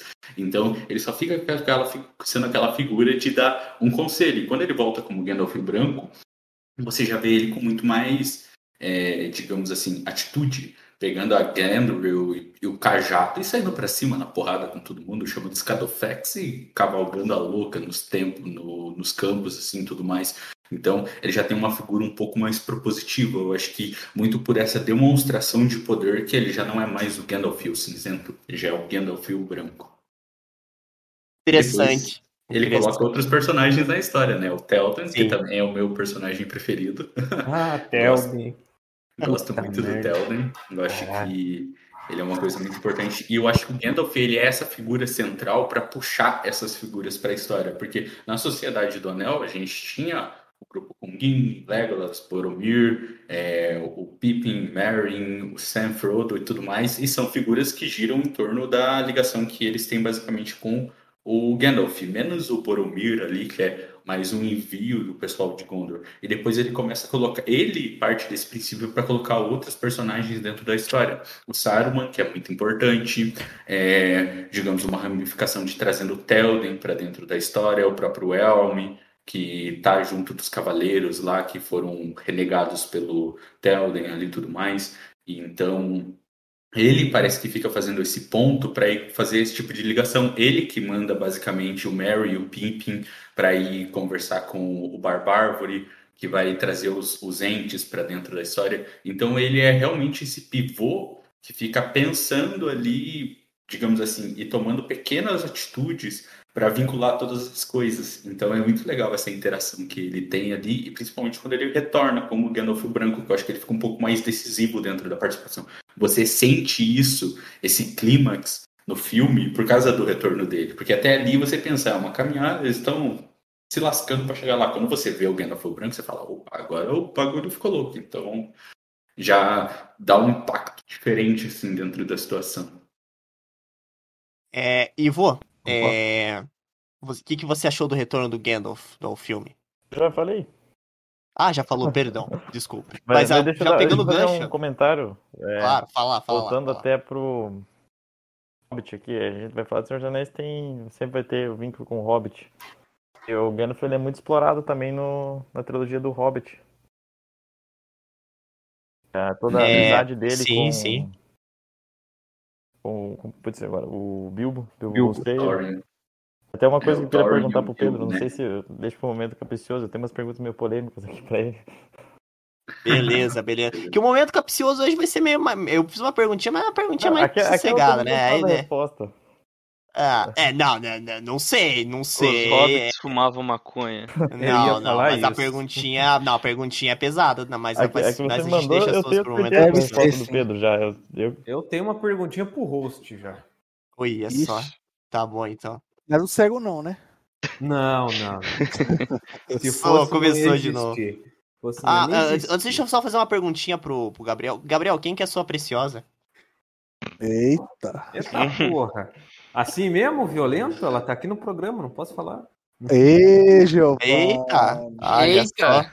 Eita, Giovanni. Assume ele, Giovanni. Não, tá ah, certo. não, se o cara fica falando essas coisas, vai, vai dormir no sofá, pô. Ih, rapaz, ó. Tá querendo me ferrar, caralho. Mas tá, é, já pegando a- o gancho, Ivo, fale pra gente, o segundo filme tem a batalha contra o Saruman, né? O que, que você achou dessa batalha? Essa foi uma batalha, uma das batalhas épicas do filme. Sim, sim. Interessante a, batalha como, como um todo. E até a questão estratégica ali do. Pedro comentou. Gandalf instruiu o pessoal, o Mary, é, Mary Pippin, a trocar uma ideia com o pessoal, com, as, com as- com os entes. Foi todo um. um putz, agora fugiu um termo, mas. Todo um propósito no final ali, porque o, o Saruman tava fazendo um exército fantástico lá, eles invadiram e detonaram e ferraram com o Saruman. Só que na prática, ele só é morto no próximo filme, né? Sim, ah, sim, sim. E você, Diogo, o que, que você achou da, da batalha contra o Saruman? Olha, eu vou falar pra você que eu, eu gostei bastante da batalha contra o Saruman. Tudo nela, porque é uma batalha incrível, assim, cara. Do começo ao fim, né? E no final, quando. Já, já comentaram, né? Mas dentro da, da, da Montanha da Perdição, lá, que eles vão jogar o anel na, na lava, e você vê que o, o Gollum ele pega o anel e cai. Toda, toda a batalha num todo, assim, foi. Foi incrível. Bacana, bacana. Giovanni, é, conta, conta pra gente o que, que você achou do Saruman, cara. Você que chegou a ver, pelo menos teve contato com ele no primeiro filme ali. O que, que você achou do Saruman? É... O que, que eu achei? Aí eu tenho que pensar um pouquinho, que agora, tipo, de cabeça, assim, de nome, eu não tô conseguindo recordar. Ah, deixa O eu cara- mandar uma o fotinha cara, aqui o pra. cara com cajado preto, cabelo branco e cara de malvado. Exatamente. É, é o, o, o, o outro mal que, que, que traiu o Kendall lá, lembra dele? Vocês conseguem ter uma memória? Cara, eu lembro que tinha alguém caindo da torre. Tá. O outro Não, cara tranquilo. é o. É. É outro cara, isso. É o. É o. É o Saruman, esse que o Gabriel mandou a foto. Não, mas tranquilo, tranquilo. É. é, o Saruman, na verdade, ele, no primeiro filme, ele faz uma traição, né, com o Kendall lá, né? E ele vai visitar pra pedir forças, né? Pedir apoio, e no fim ele acaba se sendo surpreendido, né, pelo Saruman. É. Mas bom, é um filme também que tem muitos personagens, né? É, também eu também esqueci de nome de alguns, né? Até o Pedro tava comentando, falei, nossa, é verdade, né? E tudo mais. É, É. melhor É. personagem. Sim. E, bom, é, pegando, Gabriel, você, o que, que você achou da batalha contra o Saruman? Cara, da batalha contra o Saruman, essa parte dos entes, cara. Cara, todo o diálogo que o Pip e o Mary têm com os entes pra chamar, tipo, acender essa chama na batalha nos entes que já tinham meio que não desistido, mas saca, esse bagulho, ah, vamos dialogar por 100 anos pra decidir, tipo, os caras meio que já tinham entregado a toalha já. E eles conseguiram fazer eles se reerguerem, essa marcha com a música tocando de fundo, puta, é, é muito bom. Ainda mais que eu, eu, quando eu vi a versão estendida, eu tinha, a primeira vez quando eu vi, eu vi normal, sem ser a versão estendida. Depois, quando você vê a versão estendida, o Saruman morre, isso que é mais foda. Você vê ele caindo da, da torrezinha e sendo empalado lá num, um vergalhão, algum bagulho lá. É foda, cara. Eu falei, mano, eu não esperava, porque no, no filme normal ele dá as costas e meio que tipo, ah, ele ficou preso na torre, né? Na outra não, não tá, tá tudo inundado, ó. Caiu lá e morreu. Eita sim, porra. sim. É, Tiago, o que, que você achou da batalha contra o Saruman? Tem recordações dela? Lembra? Assim, minha memória é bem fraca, né? Pra coisas, pra filmes. Lembra aí, do né? Saruman? O Saruman você que se É, eu lembra? lembro, não, eu lembro, eu lembro da batalha, da batalha, bastante, mas eu não lembro de detalhes, sabe? Uhum. Não, Eu tranquilo. acabo não lembrando em detalhes, mas eu lembro que o negócio ali foi pegado. Foi pegado, e que o Gabriel falou que eu também assisti a versão estendida e realmente ele, né? Eu tô gostando. Tá mesmo. Vamos lá, Pedro. O que, que você achou da batalha contra Saruman? Se vocês quiserem ver outro do Harry Potter, eu gosto bastante também, só vou postar. É, Mas digamos assim, sendo um pouco mais técnico mesmo, porque a galera acho que transmite bem o feeling do que aconteceu, mas é legal da gente ver o, o aspecto dos entes, que é uma raça totalmente diferente, milenar, que são é muito mais voltado o fato de serem da floresta, aquele é, pró-natureza, digamos assim, eles defendendo o território dele, que seriam as florestas mesmo, e até o, o, o- a parte cômica ali deles buscando a ente esposa ali, então tava carente, coitados. E é, é legal de ver que eles não querem realmente lutar. O tempo deles é totalmente diferente. Você vê que o Mary e o Pippin têm pressa e, tipo, eles ficam horas e horas para dar um simples olá. Então, tipo, é, todo mundo concordou e que é um bom dia. E acabou. E, tipo, é um tempo totalmente diferente. Então é legal de você ver a raça diferente contextualizando com outras coisas. E é legal de ver também o ponto que o Saruman emprega, porque eles não queriam lutar e eles só vão lutar depois que eles veem toda a merda que o Saruman fez. Porque ali é até um aspecto que eu li no Hobbit Filosofia, é, do contexto da Revolução Industrial, de como que ela afeta o meio ambiente. Você vê muito essa dualidade dos orcs sendo muito destrutivos, que o Saruman está criando ali, os Uruk-hai também, eles sendo muito destrutivos, trazendo as forjas para fazer espadas, as coisas, é, pegando a, a madeira para transformar em carvão, para fortalecer as fornalhas, ou para utilizar como esteiras, para fazer um monte de coisa, para montar meio que uma linha de produção. E como aquilo está danificando as florestas. E os entes só entram na batalha exatamente porque eles estão danificando as florestas. E o Barbárvore fala ali, nossa, tantas dessas árvores eu conhecia desde brotinho. E eles foram simplesmente cortados para em prol de, de um sistema ali que os orcs estavam querendo criar e que depois o Saruman tenta se apropriar porque ele acha que ele poderia derrotar o Sauron se ele tivesse um anel e dominar tudo. Então, ah, não duvido que ele conseguiria, porque ele é bastante poderoso também.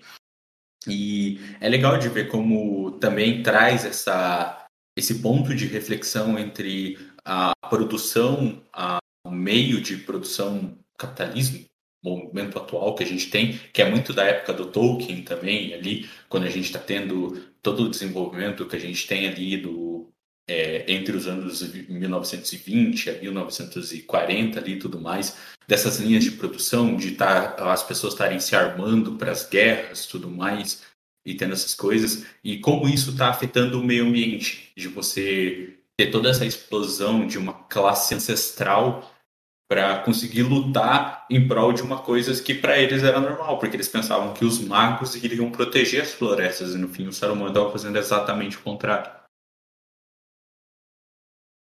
Bacana, bacana. Bom, pessoal, vocês querem comentar mais alguma coisa sobre as duas torres? Tem que comentar sobre a guerra do abismo, né? Ah, pode falar, Pedro.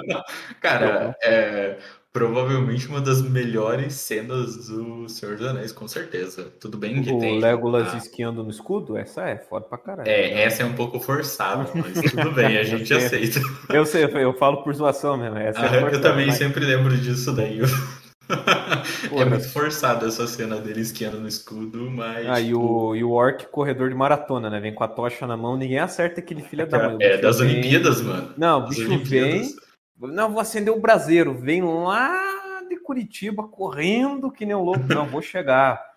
E Vamos pra São José, ninguém acerta o cara. Ficou filha da. Estilo Monty Python. É, batendo os tambor, uma loucura. E o pior é que tinha muito isso nas guerras, né? A gente sempre tinha essas pessoas que, digamos, essas figuras ali que eram meio que tipo, ou, ou alguém que vinha correndo com uma bandeira, assim, tudo mais, para passar, assim, a visão de, daquele exército. No caso ali, ele estava sendo usado como só o estopim para as bombas, né? Então, É. tipo, eu acho que é uma caracterização muito louca isso daí. E- Ele, ele era um isqueiro gigante, no caso. Mas é, eu acho muito legal isso daí, porque é o ápice do filme, né? É, eu acho que é muito legal como eles se escondem ali e tudo mais, porque o Gandalf fala pra eles, ó, eu acho que seria mais interessante a gente ir para Gondor e lutar lá contra os exércitos do Sauron. Porque se a gente ficar separado, a gente só vai se ferrar. E a tendência que eles têm é, digamos, vamos nos esconder. O resto que se. A gente vai se esconder no abismo de Helm e é ali que a gente vai ficar até tudo isso passar. Porque é impenetrável e blá blá blá e tudo um monte de coisa. E ali acontecem os pontos muito interessantes, porque é o primeiro embate de guerra realmente que a gente tem contra os orcs. A gente não teve uma cena de guerra forte assim no Senhor dos Anéis, a Sociedade do Anel. Tem até alguma coisinha ali na cidade de Osgiliath, junto do Faramir, quando eles estão é, quando eles estão conquistando a cidade e tudo mais, mas é bem pouco para Uruk Raiko no fim da Sociedade do Anel é uma coisa em pequena proporção e digamos assim são poucos personagens que estão participando e ali a gente é, realmente tem uma explosão de uma guerra onde tinha os números eram muito maiores dos orcs e a gente tinha um personagem é, tinha um pelotão menor dentre os personagens que a gente queria, esperava que tipo, conseguisse enfrentar aquilo. Tanto que tem a junção dos elfos, os elfos da florestas, que vem, que vem ali para se juntar a, a luta, assim. E mesmo assim é brutal. Você vê que não tivesse chegado Gandalf junto dos cavaleiros de Rohan, de Rohan ali com o Elm, é, você não teria, eles não teriam conseguido vencer. E até uma coisa que o filme tira, porque na literatura dos livros, os entes também participam dessa guerra contra contra o, o no finalzinho, principalmente a floresta, tudo, eles vêm meio que para dar o finish assim, os caras. Então, é muito legal que a gente ver as decisões sendo tomadas e como essas decisões são tomadas a partir do filme, porque é um embate muito grande. É uma aquela cena da, de tudo em silêncio e começando a chover e você vendo a chuva batendo no metal, cada gota, assim, você tá tipo todo mundo esperando aquele fôlego antes da guerra, assim, e começa a chover e você vê os pingos batendo no, nos escudos, nas armas, e daí de repente começa toda aquela loucura, aquele caos. É, desvairado ali das coisas acontecendo tudo mais. É uma cena de ação, claro, mas tipo assim, tem todos esses esses detalhes que tornam a cena muito mais icônica e imponente ali. Eu acho que das cenas de guerra, talvez seja a minha preferida de Senhor dos Anéis. Eu, a do Retorno do Rei é muito foda também. Principalmente a entrada de Rohan na guerra com os curtos do Telden. Mas, tipo assim, em questão de combate, eu acho que essa é muito mais retratada. As coisas que podem acontecer ali, tudo um combate franco entre as coisas que estão se acontecendo e as peças que você tem dentro do jogo ali. Bom, é, agora vamos seguir falando sobre o Retorno do Rei, né? É, e esse filme, O Senhor dos Anéis, O Retorno do Rei, foi, faturou vários Oscars, né? Acho que foi um, um recorde, né, de Oscar que ele faturou. E ele, ele ganhou um Oscar de 2004, né? Não me engano, se não estou errado. Melhor efeitos visuais melhor filme, melhor direção de arte, melhor trilha sonora original, melhor ator coadjuvante, melhor mixagem de som, melhor fotografia, melhor diretor, melhor figurino, melhor maquiagens e penteados. Isso é um. Apesar de essas pessoas às vezes não prestarem muita atenção, mas isso é um. Maquiagem sempre é, e penteado sempre é uma coisa muito importante nos filmes. Melhor roteiro adaptado e melhor montagem. Se não tô me enganado, são foram esses, né, Pedro? Cara, não lembro de cabeça. Acho que Pô, é seria pouca bem, coisa pra lembrar. bem estranho, assim, eu- se eu conseguisse lembrar isso daí, mas eu Bom, acho que deve a, ser a- isso. a lista também tá esses, mas eu lembro que assim, nesse Oscar, foi um Oscar há muito tempo, né? Praticamente o Senhor dos Anéis levou, assim, principal- os principais prêmios, todos 11 eles. Oscars Nesse último Acho que só, eu acho que o Senhor dos Anéis só nunca levou os de melhor ator, assim. Acho que tinha que conseguiam colocar. Porque até é uma coisa que não é tão focado. Você não vê um personagem em si querendo brilhar em Senhor dos Anéis. Você sempre vê um grupo querendo brilhar em Senhor dos Sim. Anéis. Até o próprio Retorno do Rei, que fala do.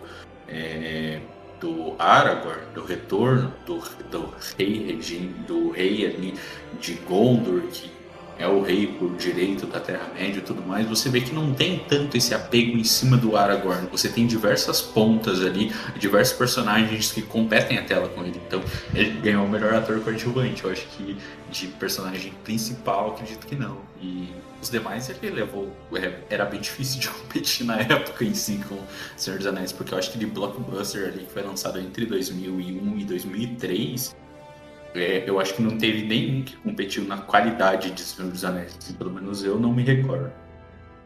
Bom, os filmes indicados ao Oscar de 2004, só falando foi só foi o Senhor dos Anéis, né, o Retorno do Rei, Mestre dos Mares, né, a Alma do Herói, Piratas do Caribe estava indicado esse ano no A Maldição do Pérola Negra, né, foi também um, com o Piratas do Caribe chegou ao cinema e o Último Samurai, né, que você acha que acredito que o Giovanni também gosta muito desse filme, né, Giovanni?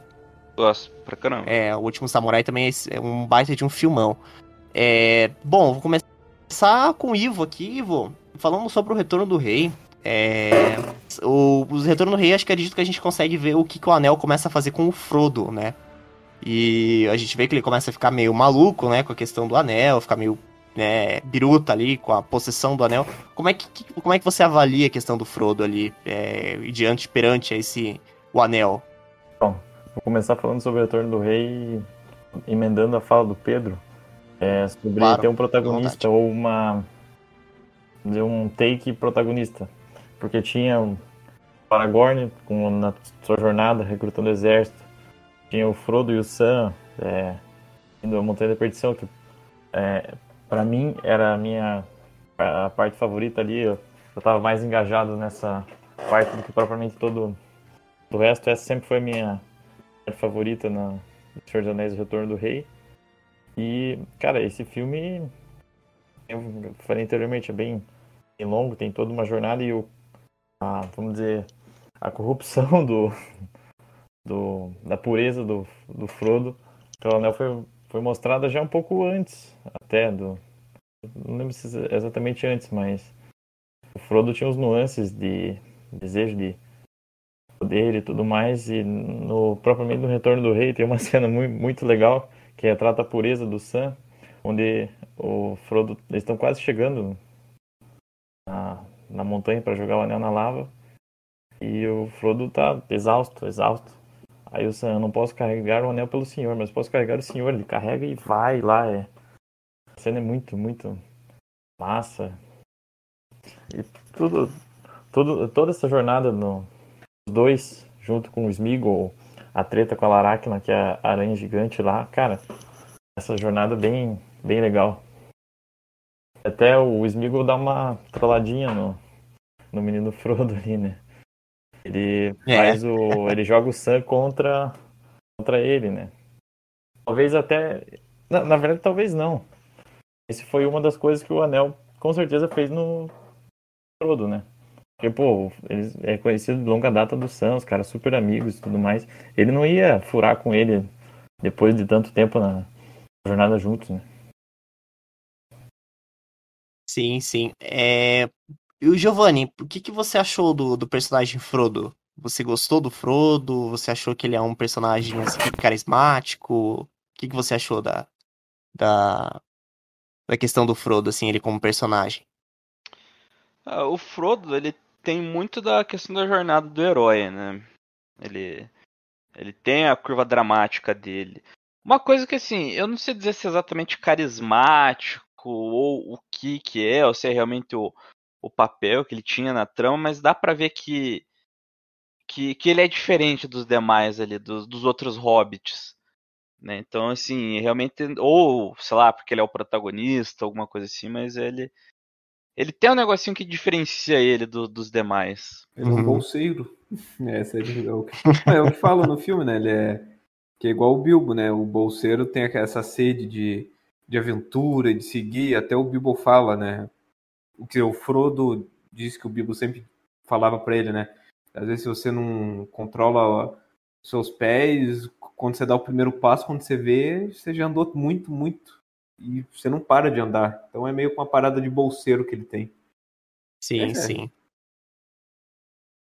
É, bom, e falando um pouco sobre a questão do anel, o, efeito do anel no Frodo, é, Tchau, o que, que você achou da, dessa questão? Você acha que é, o anel realmente ele afetou o psicológico do Frodo? Como é que foi isso? Afetou, querendo ou não, afetou, porque, né? Ele, tipo, começou com bem muito diferente. Eu acho que, tipo, só o Sam, né, que acabou não sendo afetado tanto, né? Mas o, o Frodo foi muito afetado, né? Se não tivesse o Sam lá, né? Ele, né, acho que não conseguiria chegar até o final, né? Uhum. E você, Diogo, o que, que você achou sobre essa questão da, do anel né, tá afetando o Frodo, né? Inclusive nesse terceiro filme a gente acaba vendo bem isso, esse drama, né, do anel e o, o Smeagol ali tentando se aproveitar, tentando pegar o anel para ele. Tem aquela briga no final dos dois ali, né? E aí o Smeagol cai na lava. Como é que foi isso? Cara, falo pra você que é muito, muito interessante ver Uhum. a- quando o Anel tá começando a, a mexer com o Frodo, né? Que ele fica maluco. E aí começa, que nem o, o Ivo falou, se não me engano foi o Ivo. É, ele falou da, que ele começou a desconfiar até mesmo do Sam, que era um cara que ele conhecia há muito tempo, amigos há muito tempo. E é muito legal você ver essa relação que o Anel faz, né? De mexer realmente com a cabeça das pessoas. É, o Gollum também, você fica agoniado porque você vê que ele quer se aproveitar o tempo todo da situação e fica aquela relação e o final, o desfecho muito bom também da, da- dessa parte, né, do Anel tentando dominar o Frodo. Uhum. Ah, sim, com certeza. E você, nosso querido mascote, Gabriel, o que, que você achou aí da, da, da questão psicológica aí do Frodo e o do Anel?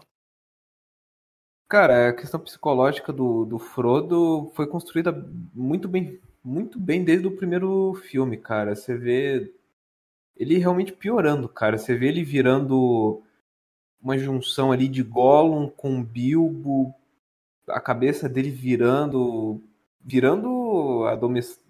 cara, virando a dominação total pelo Sauron, cara. Você vê ele deixando de lado, deixando pra trás tudo que ele era. E ali, até aquela parte de jogar o anel na lava, cara, ele não querendo nem largar mais. Você vê que, tipo, um período de tempo ali, que eu, se não me engano, acho que é um ano que eles passam até chegar lá, jogar o anel na lava, se não me engano. Cara, em um ano, o que o anel destruiu ele, cara, tipo, o que fez com a cabeça dele?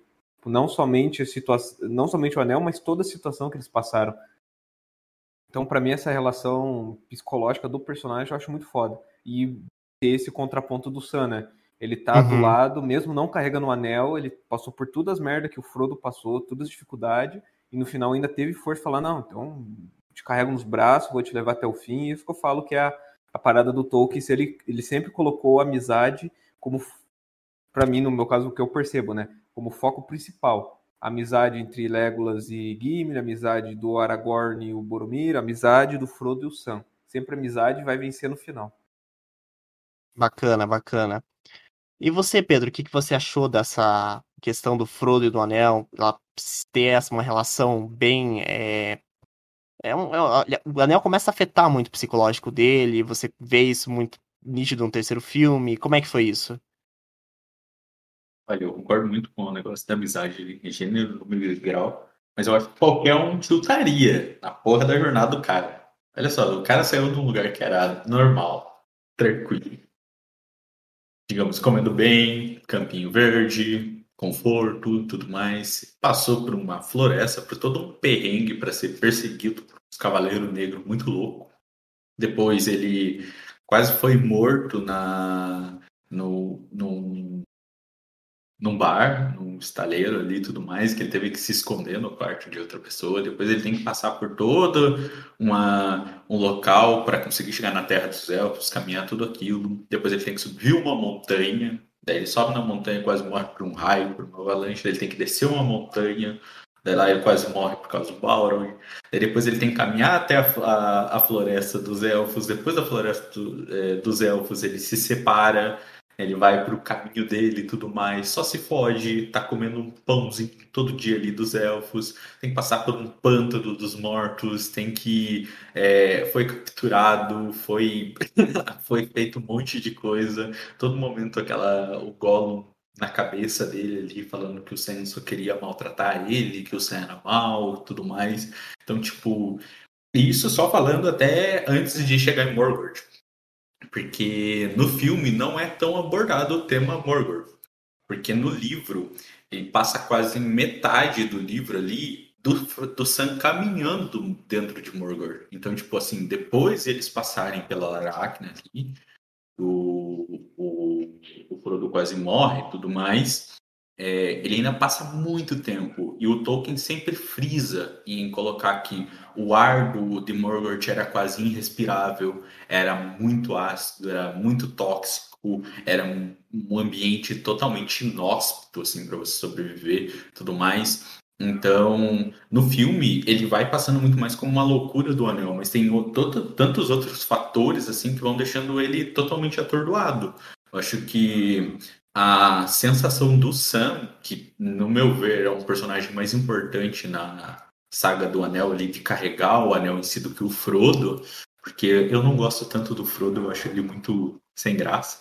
É, mas eu acho ele muito mais importante dentro dessa toada, porque ele tá ali todo momento motivando, carregando, ele tá todo momento levando o Frodo pra frente, tudo mais. Tudo bem que tem o peso do anel, que começa a fazer causar alucinações tudo mais dentro do Frodo ali tudo, mas você vê muito mais a pureza do, Fro- do, do Sam com o Frodo de nesse sentido da amizade, de querer o bem para ele, de querer simplesmente voltar para o condado e ter a vida dele com a Rosinha, tudo mais. Você vê ele em todo momento ele se ele se pegando a pensar se ele conseguiria ter a família com a Rosinha, todas essas coisas. Então, é um é uma caminhada que se você parar para pensar ali, ela foi muito tortuosa e ela foi muito dolorosa pro Frodo, pro Sam e para as pessoas que se envolvem dentro daquilo ali.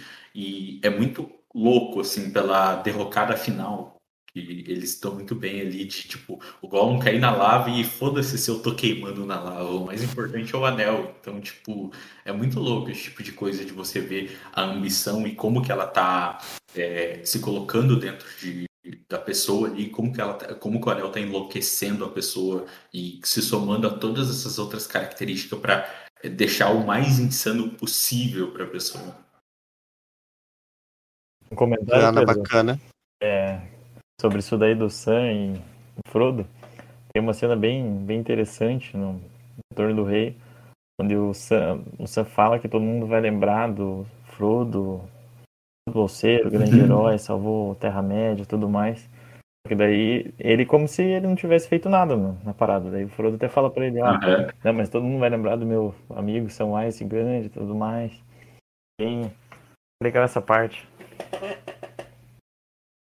Sim, e é legal a visão que ele tem também de ele não ser o herói da história dele, tá simplesmente ali para ajudar o Frodo.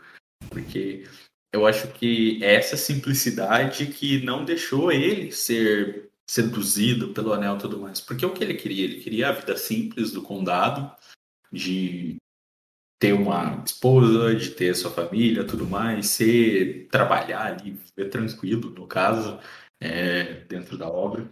E o Frodo já tem esse aspecto mais aventureiro que foi colocado ali bem pontuado, todas essas coisas. Então eu acho que o Sam é essa esse personagem que é muito mais puro, que não tem realmente essas ambições ruins para o ser humano e por isso que, Anel, que ele consegue ser esse personagem muito mais é, carismático no meu ver, porque eu não acho o Frodo tão carismático, eu acho o Sam muito mais carismático para trama, porque ele tem essa pegada de opa, tá ruim, mas vamos tentar pensar em alguma situação, algum jeito de melhorar, vamos vai, vamos tentar descontrair o momento para as coisas ficarem mais fáceis, melhores, é, mais fáceis, melhores. Então é muito legal de você ver essa amizade e como essa amizade é muito mais forte para o Sam para o Frodo do que para o Frodo para o Sam, talvez. E no fim eles conseguem ter uma amizade muito mais linda e o, o Frodo reconhecer que o Sam também teve todos os seus méritos dentro da situação e,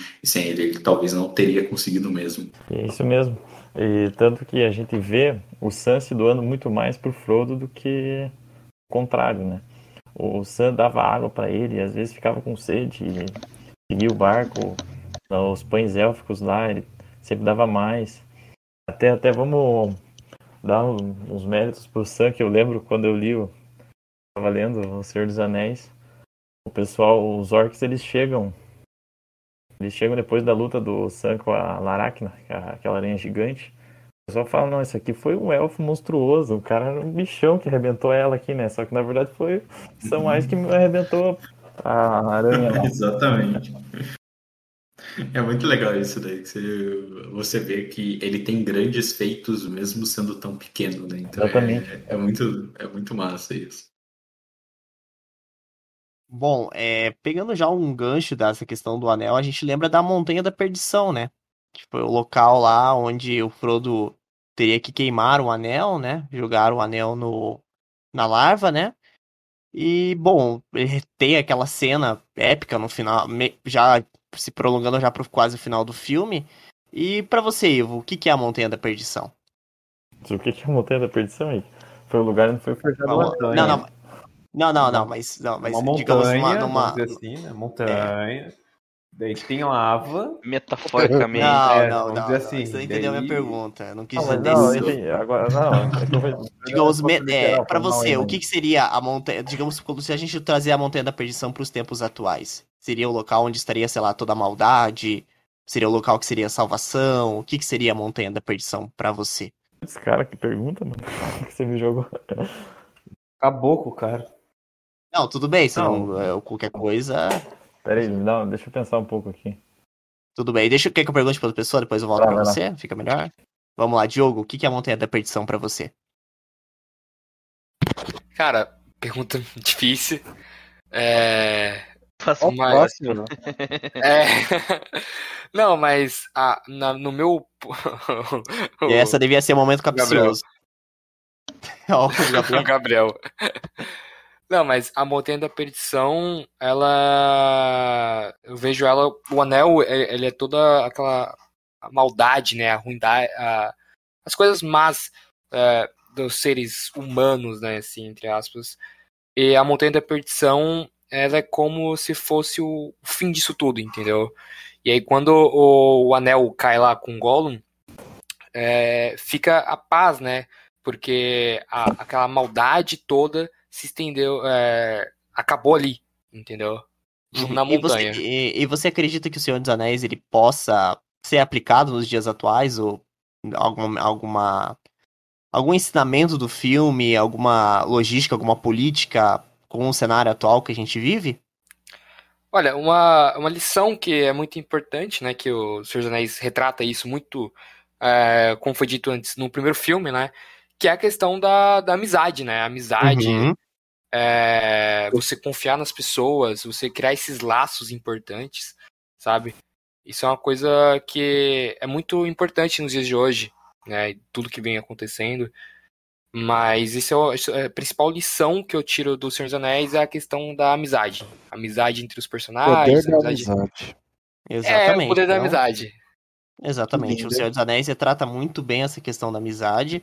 E, cara, opinião falo, amizade é tudo, sendo que a gente tá aqui hoje, somos grandes amigos, todo mundo aqui se reuniu, a gente se reuniu pra falar sobre um, um, um filme que todo mundo tem gosto, né? Todo mundo gosta. Menos o Giovanni, que só viu o primeiro filme, mas logo logo ele vai assistir os dois e com certeza vai se apaixonar pela franquia. Não, não vai não. Não, vai, vai sim, vai sim. A gente, a, a gente, a gente vai postar. Inclusive, eu vou pedir pro Giovanni bater uma foto quando estiver assistindo pra gente postar lá no nosso Instagram. É desafio, fazer o Giovanni assistir o Senhor dos Anéis. Bom, e você, Thiago, o que, que a Montanha da Perdição leva de ensinamento Ah, pra cara, você? é um- eu não sei porque as pessoas ficaram tão confusas, né? Depois de. com essa pergunta. Porque é uma coisa tão simples. É uma montanha que tem muita lava que, que né? Vai jogar o, o anel e vai acabar com tudo. Não tem muito o que falar, Mas- né? Tá bom, então. E você, eu Gabriel? falo. Tem... Opa, pode falar. Pode lá, fala lá, Ivo. Eu pensei, eu pensei um pouco em filosofia aqui a respeito da Pensou Montanha da. Perdição, cara. Eu puxei num- numa parada assim, mais ou menos o seguinte. Cara, a Montanha da Perdição seria um lugar que você tinha que. que Você tem que escalar pra atingir um objetivo de acabar com alguma coisa ruim, algum, algum mal, algum vício.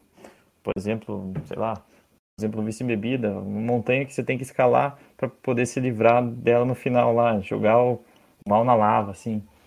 Essa é a ilusão filosófica que eu consegui fazer após essa pergunta. Uhum. Não, interessante. Não, é, é, é uma pergunta que a gente, se a gente parar pra pensar, eu, eu não sei bem, mas o, o Tolkien acredito que ele teve algum uma, ética, uma filosofia, alguma coisa que ele se baseou pra escrever o Senhor dos Anéis, né? E ele ele ele fez o Senhor dos Anéis, acredito, pensando em, em alguma e passar uma, uma, ideia, uma moral no final do filme. E eu gostaria de perguntar isso pro Pedro, né? Pedro, o que, que, que, que é a Montanha da Perdição para você? Se conseguiria aplicar ela nos dias atuais hoje? Ou você acha que é só uma, é muito uma fantasia subjetivo mesmo? isso. É muito subjetivo esse tipo de coisa, porque, digamos, a gente tem que tirar isso, é, tirar disso uma mensagem que ela é mais subjetiva para o entendimento de cada um. Como a própria filosofia é, digamos, a gente temos o fato que é a destruição do anel que só pode ser feita nesse local.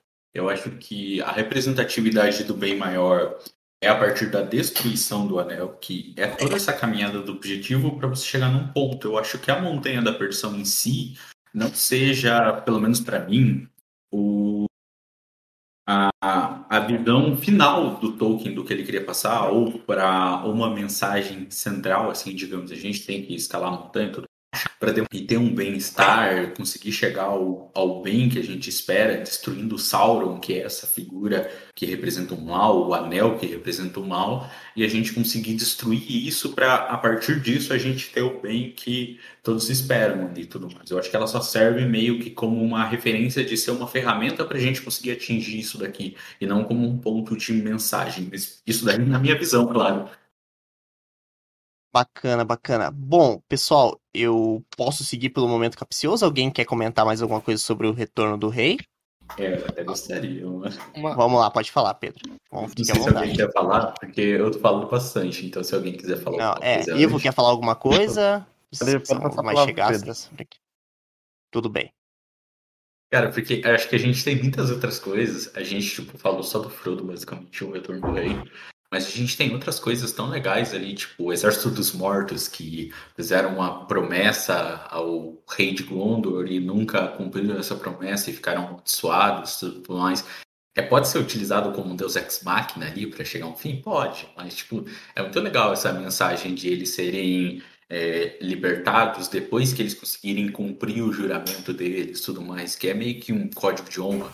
Então, eu acho legal isso também a passagem de, do ápice ali, da gente chegar no, no clímax, que é realmente a guerra. Poxa, o filme base tem 3 horas e 40 de duração, o filme de versão estendida tem 4 horas e 20.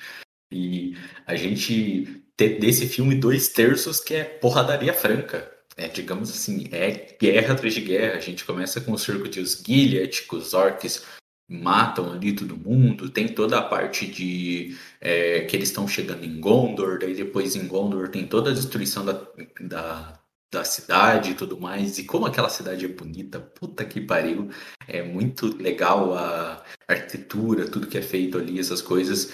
E tem para mim, eu acho que o ponto que eu mais gosto nesse filme, que é a a situação assim que eu acho que é o ápice do ápice do que eles poderiam tentar representar dentro do cinema, que é a chegada do Telda dentro do dentro do universo, porque tipo a gente já tinha toda uma uma junção de vários exércitos, porque não era só os orcs.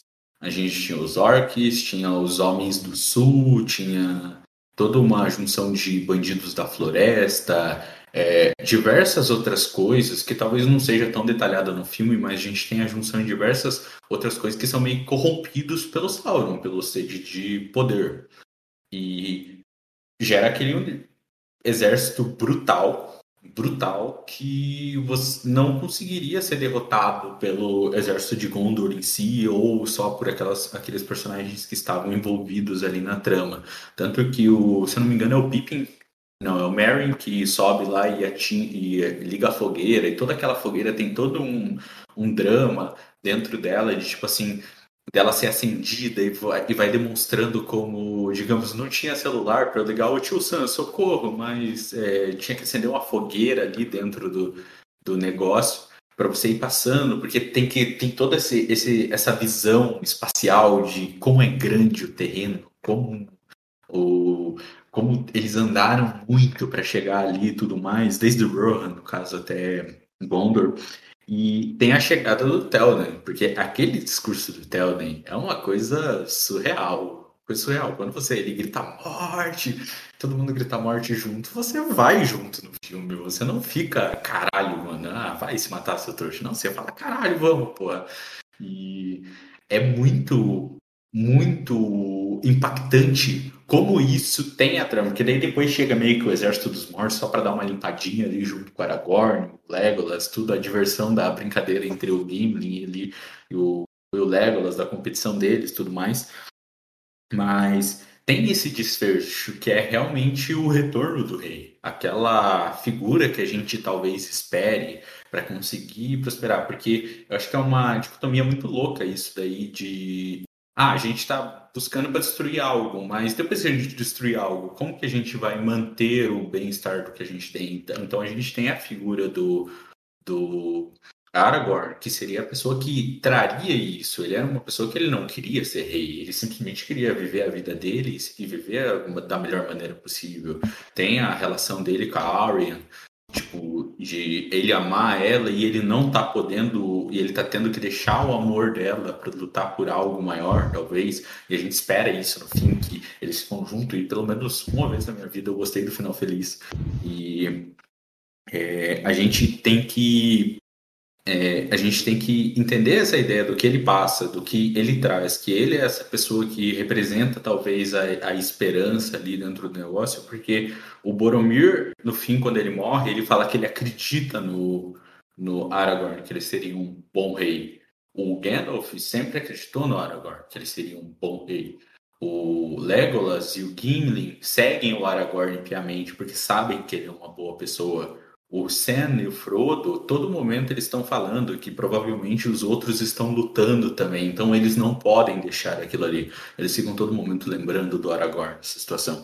Então, eu acho que o Aragorn é uma figura muito central nisso daí, porque ele é a solução para depois do, é, digamos, a gente resolver o problema. Ele é a manutenção, ele é o técnico que vai manter o treco funcionando lá. Então, é, e sendo também a cena da maneira como ela se discorre, dele conseguindo a Andrew e galopando e batendo em todo mundo, e depois no final toda aquela cerimônia dele se ajoelhando para os hobbits tudo mais, tem todo um simbologismo de humildade, dele reconhecer os pequenos, toda essa situação. Então, é um desfecho muito impactante que traz toda a euforia de uma guerra, que traz todo o medo da situação, que traz toda aquela carga, aquele peso do desfecho de toda aquela caminhada que tem no primeiro, no segundo filme, de toda aquela pressão que se sofre no primeiro, segundo, boa parte do terceiro filme com o Frodo e tudo mais, e você tem aquele desfecho,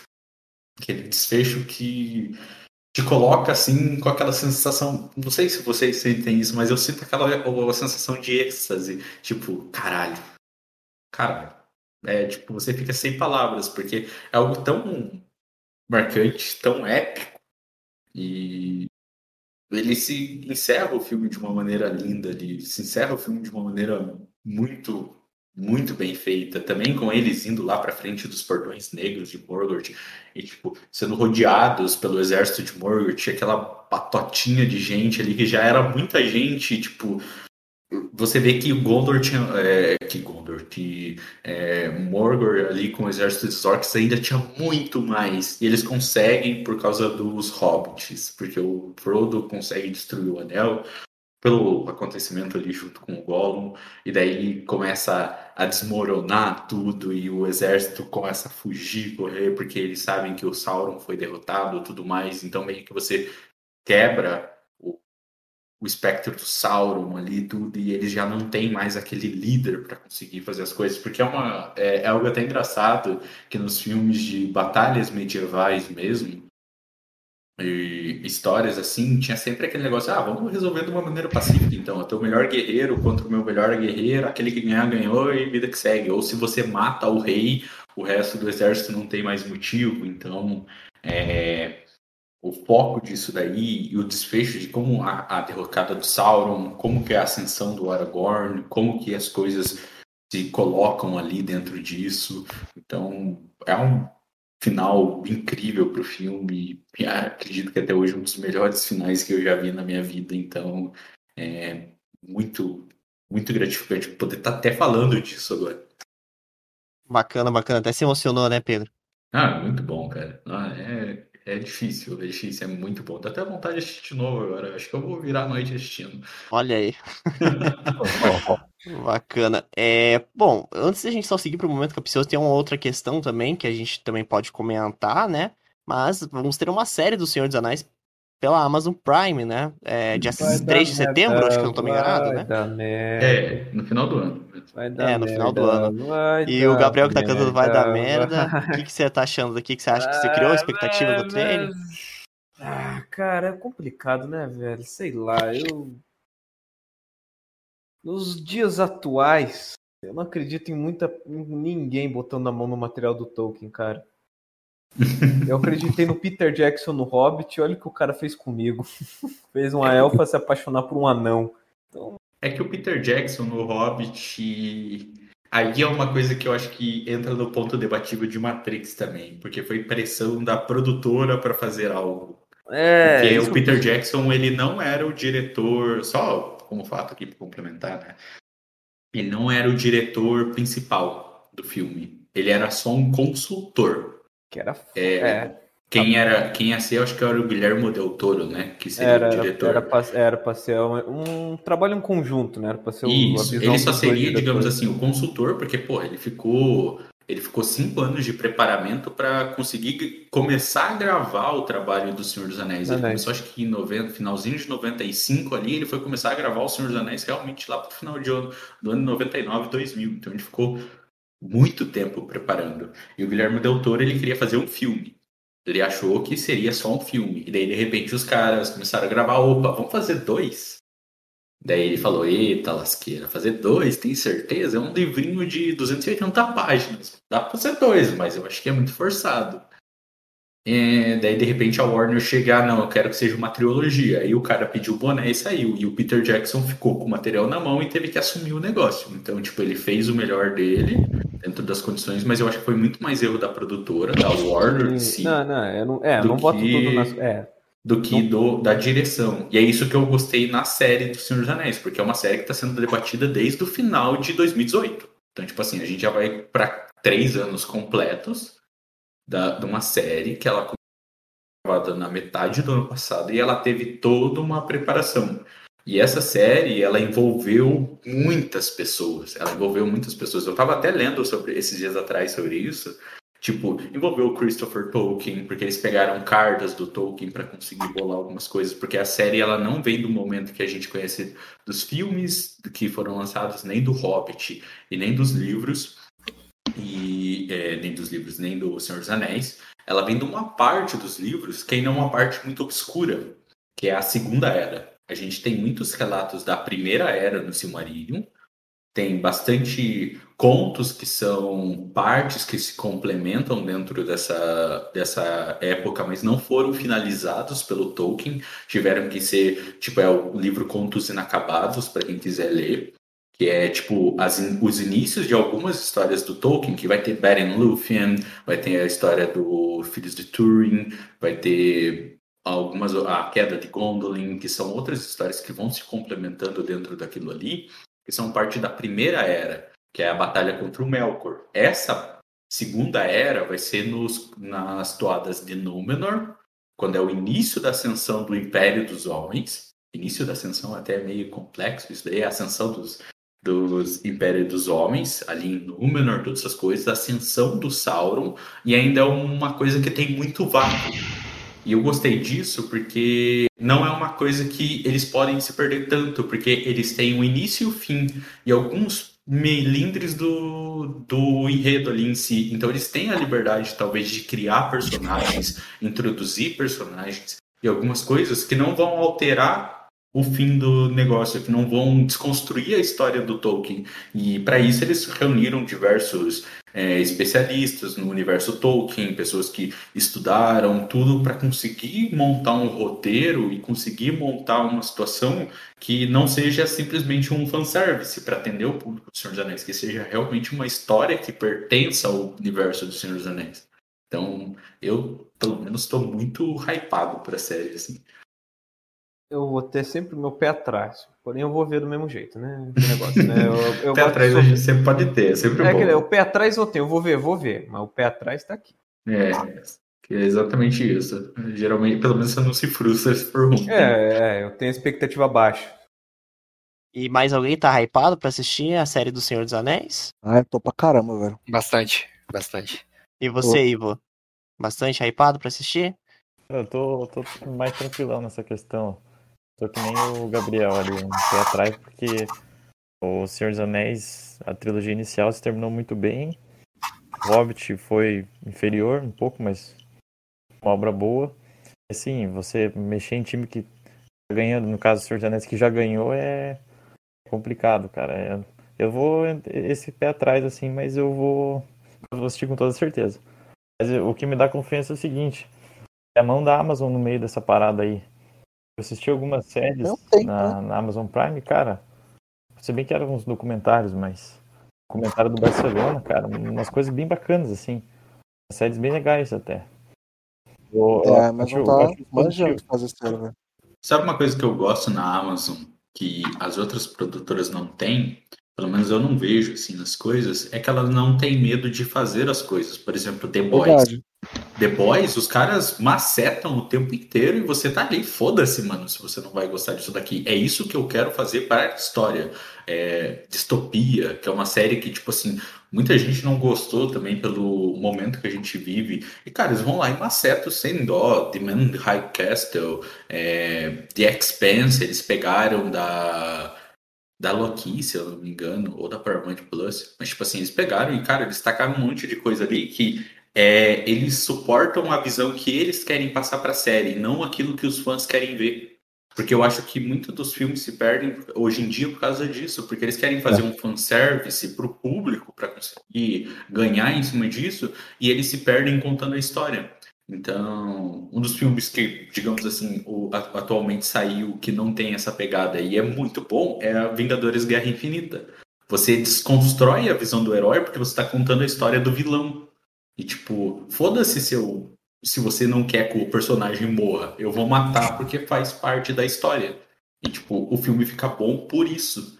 E quando eles fazem um filme que é baseado em fanservice, que eles querem agradar o público, daí eles acabam se perdendo porque eles pensam, poxa, será que eu vou colocar isso na história? Será que eu vou matar esse personagem? Porque eu posso desagradar o meu público. E desagradando o meu público eu não vou ganhar dinheiro, mas a Amazon, acho que ela tem essa pegada de liberdade de colocar o que o realmente faz sentido pra história, e não o que o fã quer, quer ver. Outra coisa, né, Pedro? É, isso aí é bom pra Ah. caramba, velho. A Amazon tá concorrendo com a Netflix, com o serviço de streaming do, da HBO, Comprou vários bagulho, né? YouTube, então, ela tá começando essa parada bem recente, o Amazon Prime lá. O Prime Video. É, faz pouco. Aí outra coisa, ela não vai querer se queimar já na largada, né? Eles vão largar coisa boa. Mano, mas tipo, três anos de produção, acho que é muito difícil, mano, ficar ruim, velho. Pelo menos os efeitos vai ficar excelente, né? Certeza. Exato.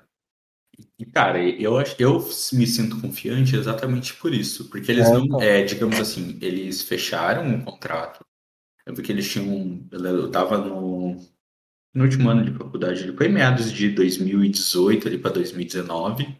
Eles fecharam um contrato que eles iam fazer a produção da série e que a produção ia ser, digamos assim, ela ia demorar, porque eles queriam fazer o negócio bem feito. É excelente, né? É, é isso que a gente espera, que a gente quer ver. A gente não quer um Matrix que os caras falam que vão fazer em seis meses e fizeram em seis meses alguma coisa pra jogar É, no mano. público.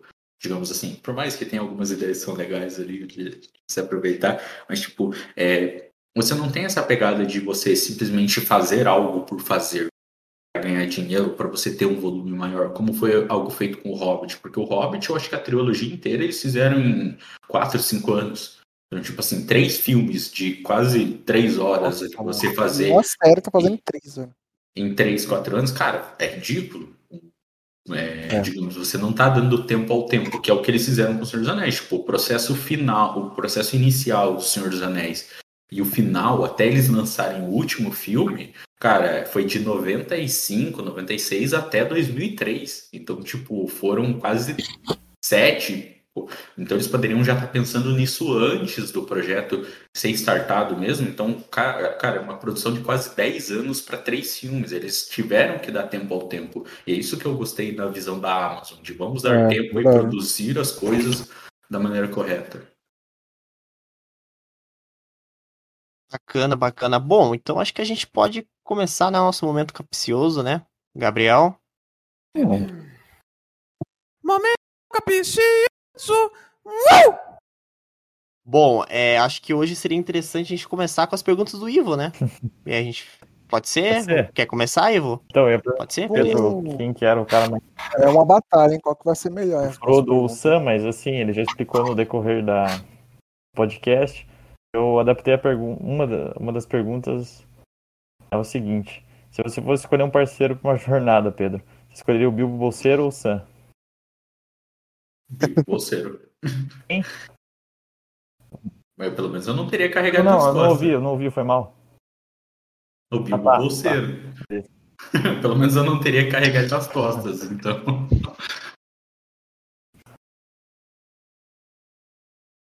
É Mais uma digamos assim, é, só complementando um pouco mais, não desmerecendo o Sam, ele tem toda a importância dentro da história, mas ele não é um personagem que ele compra. Ele é um personagem que eu vejo que ele faz sentido pra história, mas ele não é um personagem que fala assim, caralho, eu sou fã do Sam, caralho, Sam, você é o cara.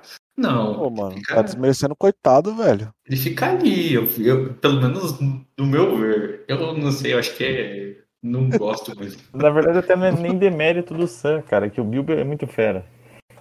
Eu acho mais nessa toada. Eu também escolheria o Falou Bilbo. Sam ou Frodo? Falou Frodo ou Bilbo? Aí, Bilbo. Ou Sam e Bilbo? Bilbo ou Sam? Sam e Bilbo? Não, eu fico com o Sam, pô. Pô, caralho, mano.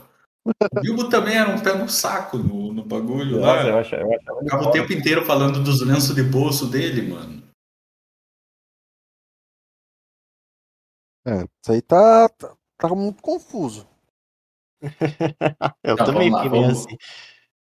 É porque, é porque tem a história do Bilbo, não sei se vocês já, já leram, é, acho que vocês já devem ter assistido o filme, mas ele fica o tempo inteiro reclamando na jornada.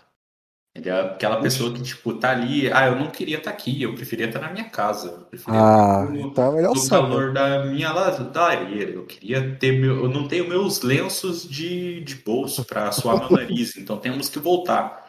É tipo, ele é essa pessoa, sabe?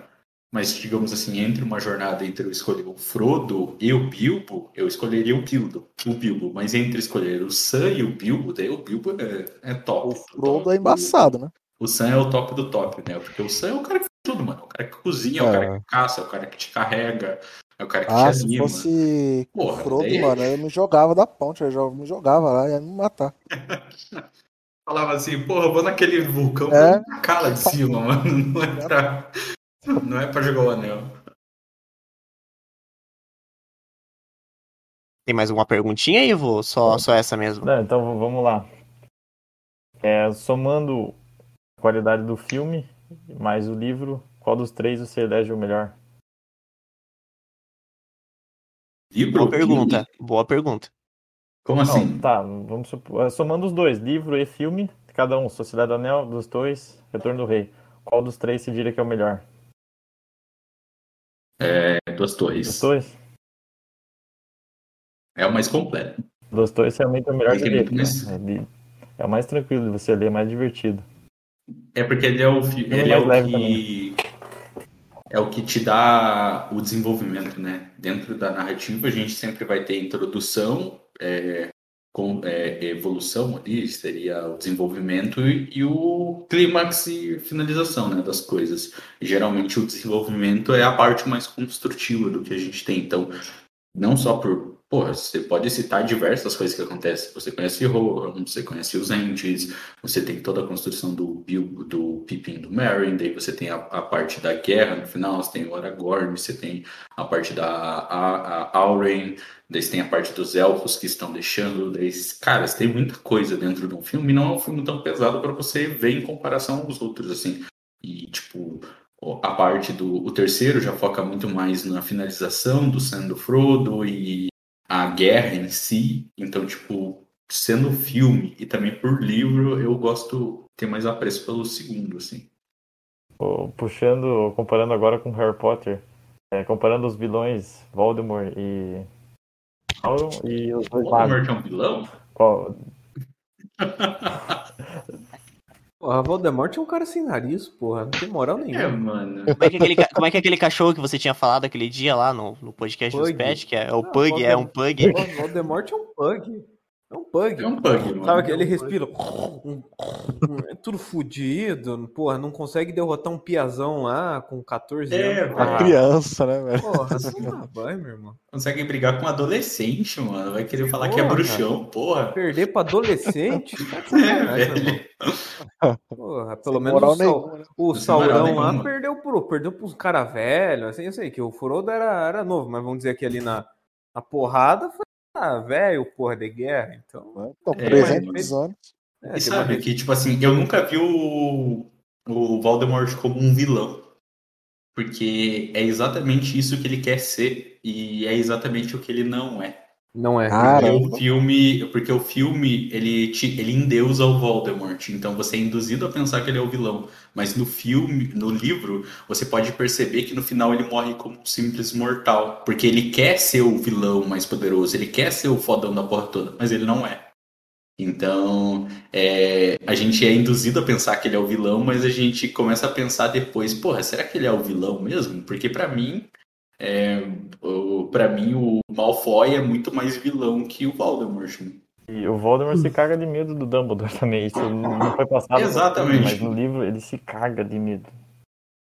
Exato, aí, ó, mais uma coisa. O, o Dumbledore, o Dumbledore é realmente fodão do fodão.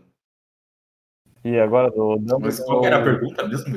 Eu acabei não, não prestando atenção. Ah, então, era dos dois vilões e dos dois magos, no caso o Dumbledore e o. Essa é bem moleza também. Cara, é que eu sempre vou pender pro Senhor dos Anéis, né? Eu sou muito mais fã de Senhor dos Anéis do que Harry Potter. Digamos assim, é que a gente tem que entender que o mago do Senhor dos Anéis é um mago diferente do Harry Potter, não é um mago com varinha que vai falar Lohomora, Expecto Patrono e vai falar alguma outra coisa ali. Então, tipo, é, o conceito de mago é um pouco diferente. O mago que o Gandalf é, é muito mais aquele mago alquimista que controla os, os elementos, que na Idade Média era visto como bruxaria, você fazer alguma coisa diferente ali, esse tipo de coisa. Então, é, tipo, fogos de artifício, que tem é uma coisa tão simples, mas aquilo ali é a magia do Gandalf. Então, tipo, ele é um, são dois magos diferentes. Mas eu gosto muito mais do Gandalf, porque o Gandalf, pra mim, é um personagem muito mais completo, ele é mais complexo tudo mais. E como vilão é aquilo que a gente falei, cara. O Sauron é muito mais vilão do que o, o não vilão Voldemort. Mas essa questão do Dumbledore, até falando, é porque o, o, o Dumbledore, ele é um, um bruxo, né? Uhum. Que não tem uma pequena diferença ali, mas é uma diferença que, se a gente for parar pra ver em, que- em quesito de magia, é muito diferente. As Uhum. formas como ele faz, o que faz cada magia, né? É bem diferente. É, o, Mas os dois são muito o bons. Dumbledore, por exemplo, ele é o melhor bruxo do- de todos ali. Já no Senhor dos Anéis tem Hobbit, anão, elfo, humano, mago, é muito É mais você aberto. pensar, A gente cara, compara por, o que que por o- polêmica mesmo, porque não tem muito o que comparar. Os dois são bons e vida que segue, né? É que eu vou, eu vou- ah, vamos fazer um pensamento lúdico aqui agora para você fazer. Se tivesse, você tivesse numa batalha, digamos assim, o Gandalf e o e o e o, e o caralho, Dumbledore. me fugiu o Dumbledore, fugiu o nome da cabeça, caceta. É, eles fossem enfrentar cada um 10 inimigos. O que, que o Gandalf faria? O que, que o, o, o, o Dumbledore faria? O Gandalf é, pegaria, puxaria a espada e iria pra cima. Ou pegaria, ou cataria o cajado e ia dar cajadada nos outros. Tipo assim, máximo bater o cajado no chão ali pra expulsar as pessoas de volta, assim, todas essas coisas. Já o Gandalf, não. O Gandalf cataria a varinha e tacaria todo mundo no, no chão ali com a varinha. Então, digamos assim, são dois contextos totalmente diferentes de mago que a gente tem. Os dois são muito bons, mas fosse pra escolher um, eu com certeza preferia o Gandalf. Eu ficaria com Dumbledore nessa. e o resto do time aí não escolhe? Porra. Ó, vamos lá, pessoal, pode falar também. Giovanni, Eu acho que o Gandalf ele tem mais imposição de tela. sempre É. contra Harry Potter, né? Eu iria, né, no Gandalf, né, porque eu não assisti Harry Potter, né, então. Então, beleza. É, E você. O, o que não Gandalf respondeu? nunca, o Gandalf nunca jogaria quadribol, então ele é melhor. É, Gabriel, qual que você prefere? Gandalf não usa vassoura e tem um cajado. Ganhou. É, É. isso aí, mano. Tá. E você, Henrique? Qual que você prefere? Cara, eu. Puxa vida, velho. Pior que os dois são bons, cara. Só que eu, eu vou ficar com o Dumbledore. pelo nível de fanboy, né, de Harry Potter, né, cara? Eu cresci vendo Harry Potter. Eu, eu, eu tenho que concordar com o Pedro que depois do terceiro filme, realmente a, a qualidade de, de, de detalhes caiu muito. E realmente Harry Potter foi feito uma franquia pra ganhar muito dinheiro em cima, né? Tipo, não tiveram muito cuidado com detalhe, mas assim, eu li os livros, sou apaixonado pelos livros, né? E, cara, Harry Potter sempre vai estar no meu coração, né? O Senhor dos Anéis, eu assisti quando era criança, só que quando você é uma criança de 6, 7 anos, você é, sei lá, você é tudo, você é burro, né? Então, não, você é, Come você é burro. né? É, e come algumas terra. continuam a ser burras. É. Você, problema. depois, quando você assiste mais velho, você entende. Por exemplo, depois de mais velho, eu fui assistir Star Wars e fui descobrir o quão maravilhoso é Star Wars. Mas quando eu era criança, eu assisti. meu Deus do céu, aquilo pra mim era, era grego, cara. Então, várias franquias aí que eu, que assisti, né? Recentemente descobri o mundo de jogos vorazes. Achei legal, bacana também, né? É, tinha lido os livros, mas assisti os filmes também, gostei muito. E, bom, é, eu vou fazer minha perguntinha capciosa agora pra, pra to- todos vocês, tá? O Ivo tem mais alguma antes disso? Não, tá Não. Quer fazer? Tá bom, então. Bom, é, ah, antes disso, o Gabriel falou que queria fazer uma perguntinha capciosa pro host. Quer fazer, Gabriel, agora? Acho que a minha pode ser a última. Não, vou fazer agora. Se você tivesse que sair num- numa aventura, você escolheria um orc ou um cara cego pra ir junto? Só pra, só pra contextualizar, Pedro, aconteceu um. Ah, um- Morar? Não, é, eu vou explicar resumidamente só. Não, que a gente trouxe uma vez um cego aqui no podcast, um, um rapaz que era- tinha deficiência visual. E eu me esqueci que o cara era cego. Eu literalmente me Não. esqueci que o cara era cego. E aí o cara falando que eu aperto o botão. Um cego, Ah, é cego. É, aí eu falei, não, se apertar o botão vermelhinho ali, aí os caras começaram a me zoar toda vez Não, agora. não. Aí uma vez a gente fez um podcast de The Witcher aqui, não sei se você assistiu The Witcher, Pedro. Uhum. Muito E bom, aí, os caras, o Gabriel, no metade apresenta do, do podcast, terminou o podcast, o cara abre abre um PowerPoint, aí começa a falar, ah, cego pro Henrique tem que estar assim, de. de de cara, tem que estar usando cosplayzinho de cego. Aí o cara, pô, o cara me zoou um monte, velho. Eu sou Você pensou que ele era um, ele era um Lissim, cara. É, Pensou que ele ia dar um jeito de, pela aura dele, achar o negócio. é, exatamente, exatamente. Ou que ele era um. Mas eu prefiro um cara cego, Star Wars lá, Gabriel.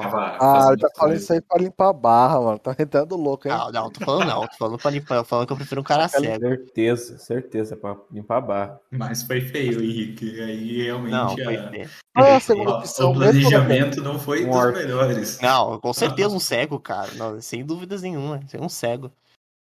É... Bom, a minha perguntinha capciosa agora é uma perguntinha que não. Talvez assim. É uma pergunta que vai pesar. Apesar de que eu sei qual que vai ser a resposta do Giovanni. Conhecido o Giovanni, mas e eu vou começar com ele. Giovanni, se você tivesse que escolher uma saga para deixar de existir, qual seria? Harry Potter, Senhor dos Anéis ou Star Wars? Bom, Todas. Tá Mas odeio aí, mano. cara, Star Wars, ele tem os seus problemas, mas ele tem um um entorno legal, né? Que Tem acontece ali simultâneo. É. Senhor dos Anéis, a gente falou, pô, tem um monte de coisa legal. Agora Harry Potter tem quadribol, né, cara? Não tem discussão. Tem como não tem como eu querer falar outra coisa. mano. Cara, mano, Eu odeio quadribol, mano. o quadribol. Isso, mano, Então Harry tá Potter- bom. O Giovanni escolheu Harry Potter, então, pra deixar de existir da face da Terra. E você, Diogo Araújo? Star Wars. Não gosta Star de Star Wars. Wars? Não gosta? Não, eu gosto. Não. Eu gosto das três, entendeu? Mas das três, a que eu menos gosto é Star Wars. Não tem Tá jeito. É... E você, Ivo Maranho? Harry Potter, Senhor dos Anéis ou Star Wars? Qual pra você você riscaria Ah, pra mapa? mim, pra mim é bem tranquilo essa resposta. Eu, como já li todos os Harry Potter, todos os Senhores dos Anéis, assisti todos os filmes e tudo mais, cara, é Star Wars também. Porra, vocês não gostam do Guerra nas Estrelas, hein? Pelo amor de Cara, a- Deus. a- as três, os três primeiros filmes são muito bons, mas o restante não sou fã, não. Tudo bem. Ah, eu sou fã do 2 e o 3. Acho que é o que os mais, a geração que eu mais gosto ainda por cima. Ah, a primeira, é, a primeira Traçamos trilogia um perfil, eu gosto né? bastante. Traçamos um perfil, né? E você? Thiago Santos? Infelizmente, né, eu não assisti o. Seu, é, senhor. O, O Senhor Star das Wars. Estrelas. é, o Star Wars. Mas, é, vou no Star Wars, né? Você não assistiu Harry Potter também, hein? Só pra deixar Mas claro. o Harry Potter eu assisti já o 1 e o 2, eu, quando eu era criança. Ah, tá bom, tá bom. Então vale. E você, Gabriel? Qual que você riscaria do mapa? Preciso responder mesmo? Precisa? Harry Potter, fácil.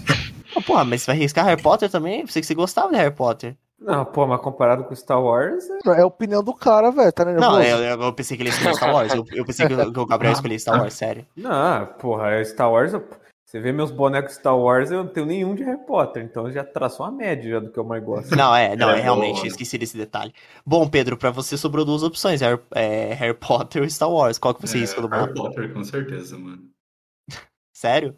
É Aê! sério, velho. Porra, é... é que, digamos assim, é, eu sou muito fã de Senhor Anéis, sou muito fã de Star Wars também, e, cara, pra mim não tem nem comparação ao peso que o Harry Potter tem em relação aos outros, mas pelo menos pra mim. Não, sim, que- não, com certeza. Eu acho que as outras duas franquias, tanto de livros quanto de filmes, ela é muito mais explosiva do que as outras, ela é muito mais completa, então... E não tem Também, quadrinho eu, é, digamos, eu sou fã. Eu gosto muito de Harry Potter, cara. Eu gosto de ler, principalmente. E não gosto dos filmes mais. Assisti muitos filmes quando eu era criança. Adorava os filmes quando eu era criança, exatamente porque é mais fácil de você entender. E Star Wars é exatamente essa pegada que você falou ali. Não é só laserzinho, cara com capacete branco, cara Não é, pensei que era.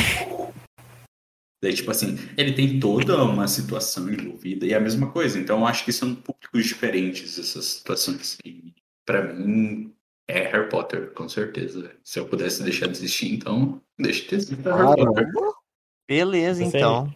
cravou. Ai, Pivo, por que, que você fez essa pergunta, cara? Ah, eu vou ter que, eu, vou ter que decepcionar você. Vai ter que ser Senhor dos Anéis. Que isso? Ah, não. O tema é eu vou Senhor ter dos que, eu- pior que eu gosto, pior que eu gosto menos do Senhor dos Anéis, cara. Pior que o Harry Potter e Star Wars, Star Wars, eu tenho os três, eu tenho a trilogia oficial do George Lucas, pior que Star Wars, é, é difícil me desfazer dele. É que são mundos diferentes, né? A É, gente tem só que que- entender também. Tem pessoas que não vão gostar de nenhum dos Bem três. diferente mesmo, os três, hein? Muito diverso. Não, eu escolho os Contos de Alengar. Ah, isso. Isso, ah Verdade. não, aí é pessoal. Não, Aí é Não, aí. o negócio. Que isso, mano? Aí não. Aí não. 2 Aí de é conversa. Não, relaxa. Com os Não, eu, eu vou dizer Alencar por que, que melhor. sabe- porque, cara, eu fiz muita burrada que trouxe do título real, cara. Ah, Aí já é com você já, mano. O negócio é bom. Não, Não, eu, eu- cima, vamos cara, lá, só pra contextualizar. Não, O fechou o clima. Não, não, não, pera, o pera aí, pera aí. Não, Não, não, não, não. não. Eu não não. vou deixar eu falar, não vou deixar. Tchau, Deixa eu tchau. explicar, O né? cara prefere a obra alheia do que a própria obra. É o- Impressionante. Não, é é o É impressionante. lastimável isso. Não dá o mérito pro, pequeno muta ele. Não, É, mas eu, eu quero fazer um pequeno, eu quero é fazer uma pequena isso. observação aqui, ó. Primeiro eu fiz um elfo que pegava mulher, perdi tudo. O segundo era um cara que escutava só música. Como? Não, eu perdi tudo, literalmente. Eu dei o meu título pro cara lá no, no Não, jogo, mas pelo né? simples fato de você ter feito um elfo que pega um, que a, a função É, dele é pegar é, uma mulher, você então, já tá isso- fadado ao fracasso. Exatamente. Exatamente. Finalmente alguém entendeu Não, isso. não, não, mas aí, aí no segundo RPG Mas eu não faço perdeu um personagem. Não, pô, você não perdeu tudo. Você não, não pegou de novo o título real, pô. Não, eu peguei, mas ah, ficou a fama que eu perdi, né? Inclusive vai ter o corte, né? Que eu vou fazer depois da edição lá pra zoando É, lá, a né? No, no bobo, Oshimita né? Animação. Da corte, né? É, o bobo da corte. Ah, do segundo foi o personagem que, porra, o Bauer. Que, que cara, que, que, que teve do Bauer, bicho? Eu não, acho que eu não tive uma batalha, literalmente, no, no RPG. Eu só ficava escutando música. Eu atrapalhava todo A mundo. única, a única batalha foi com, com o caçador. É, exatamente. Literalmente Foi, batalha caçador. E no, e no Agora, RPG de ontem, você já perdeu Não, 40 já. dólares pra puta. Exatamente. Então aí já é um desvio moral, cara. Eu tô percebendo Não, Não, é. esse já aí. é um personagem. Só que eu É quero, só um quero fazer um. Ele um- só tá que- querendo culpar que ver o por causa das jogador, escolhas pessoais. Eu, quero que fazer só jogador. um. Eu quero fazer só um disclaimer pro mestre, cara. Que o mestre falou ontem pra mim, isso tá gravado lá no Skype, que ele não ia fazer pegadinha. Ué, Eu falei, Ué, não, ele entrou, aí ele ficou, ele é falou, vou fazer um teste de proficiência aqui. Não é pegadinha, não. Você... O mestre me trollou legal. Não, você me trollou Ele é, legal. Ele Pegadinha, Não, pegadinha é quando Ah. acontece alguma coisa que você não tava esperando. Isso É. Mas só, só, Você só- acha que- só não vamos falar o que, que vai acontecer. só, pessoal, só pra não dar spoiler, né? Porque vai ser postado depois, né? Então É, não vamos dar spoiler. não. né? Não, É, mas o É. Henrique, Ia podia ter sido pior, por ter jogado um teste pra ver se ia ter vírgula a sua mulher lá ou não. É, não, com certeza. pior. Não, eu, eu- achei, eu achei que o mestre ontem, tipo, o que, que que aconteceu? De explicar só pro Pedro. Eu sou um, um- o meu nome do, o meu, meu personagem é o Wix. Ele é o do faroeste lá, né? Margarida. Aí a gente tava lá no, no salão e o Al- Arabama, Margarida. Arabama, né? Arabama. Abarama. Abarama. Brahma. Ara- Abarama. O Abarama. Brahma Gold, pô. É um cara, é um person... outro menino lá que tá jogando que tem, um, que tem fama na zona, tipo o Barney do How I Met Your Mother. É, é tipo o Barney do How I Met Your Mother. né? Rico Mas e o Barney não tem uma fama na zona, é a zona que tem fama com ele. É, Exatamente, é. Aí ele falou bem assim pra mim no RPG ontem, ah, pega uma puta e fala que me conhece. Falou bem assim. Aí eu falei, pode confiar? Ele falou, pode. Aí o mestre falou, não, não, pode se divertir, pode se divertir. Ué. Aí eu falei, beleza. O cara não deixou nem eu narrar o Funk Funk, É, não deixou eu ah, falar nada. não, Caralho, não, velho, Não, Eu quero Tu queria quer narrar parada? Não, não, pera aí. horrível. Queria, eu Ele queria. abriu a braguilha, tirou o pirudinho Não, de 3 não. centímetros e meio. Não. Mano, o cara demorou pra caramba pra narrar, Não, velho. não, aí, aí beleza. Aí o cara vai lá e narra. Aí eu falei assim: ó, esse cara vai fazer eu perder a roupa, certeza, né, cara? Não, o cara faz eu perder o meu Melhor que dinheiro. perder a velho. rola. Pô, eu sou gente boa, mano. Não, é, é, Eu achei que você. Não, eu achei que você mais engraçado se você perdesse minha roupa, cara. Eu ia dar muita eu faria pior, aqui. viu, Thiago, se fosse você. Perdi a rola Nossa, eu faria pior, se fosse você. Não, não. Não, mas É. falando bem isso agora, falando sério, não, os contos lendários é sensacional. Eu deixei ali a, É, o link ali na, na- aqui no Discord, tá um pouco acima das fotos do Gabriel que ele mandou aqui. Bom, mas é, deixa eu só dar os avisos finais pra gente encerrar aqui, pessoal. É, só pra não, cort- não, não tomar tanto tempo. Bom, pessoal, é, primeiramente eu quero agradecer o Giovanni e o Gabriel, porque essa semana foi bem intensa pra gente. A gente teve três podcasts na semana, mais o RPG, né? Foi uma semana bem longa, né? É, de gravação. E, bom, é, a gente também fica muito feliz de todo mundo estar aqui hoje. É, deixando também para se inscrever no, nossas, no nosso canal no YouTube de Mito Animação, a gente está fazendo algumas animações dos cortes do nosso podcast, também no nosso Instagram. É, Tiago, seu momento de fazer o seu jabá agora, se você quer falar um pouco da Tribal, pode falar. É, eu acho que o.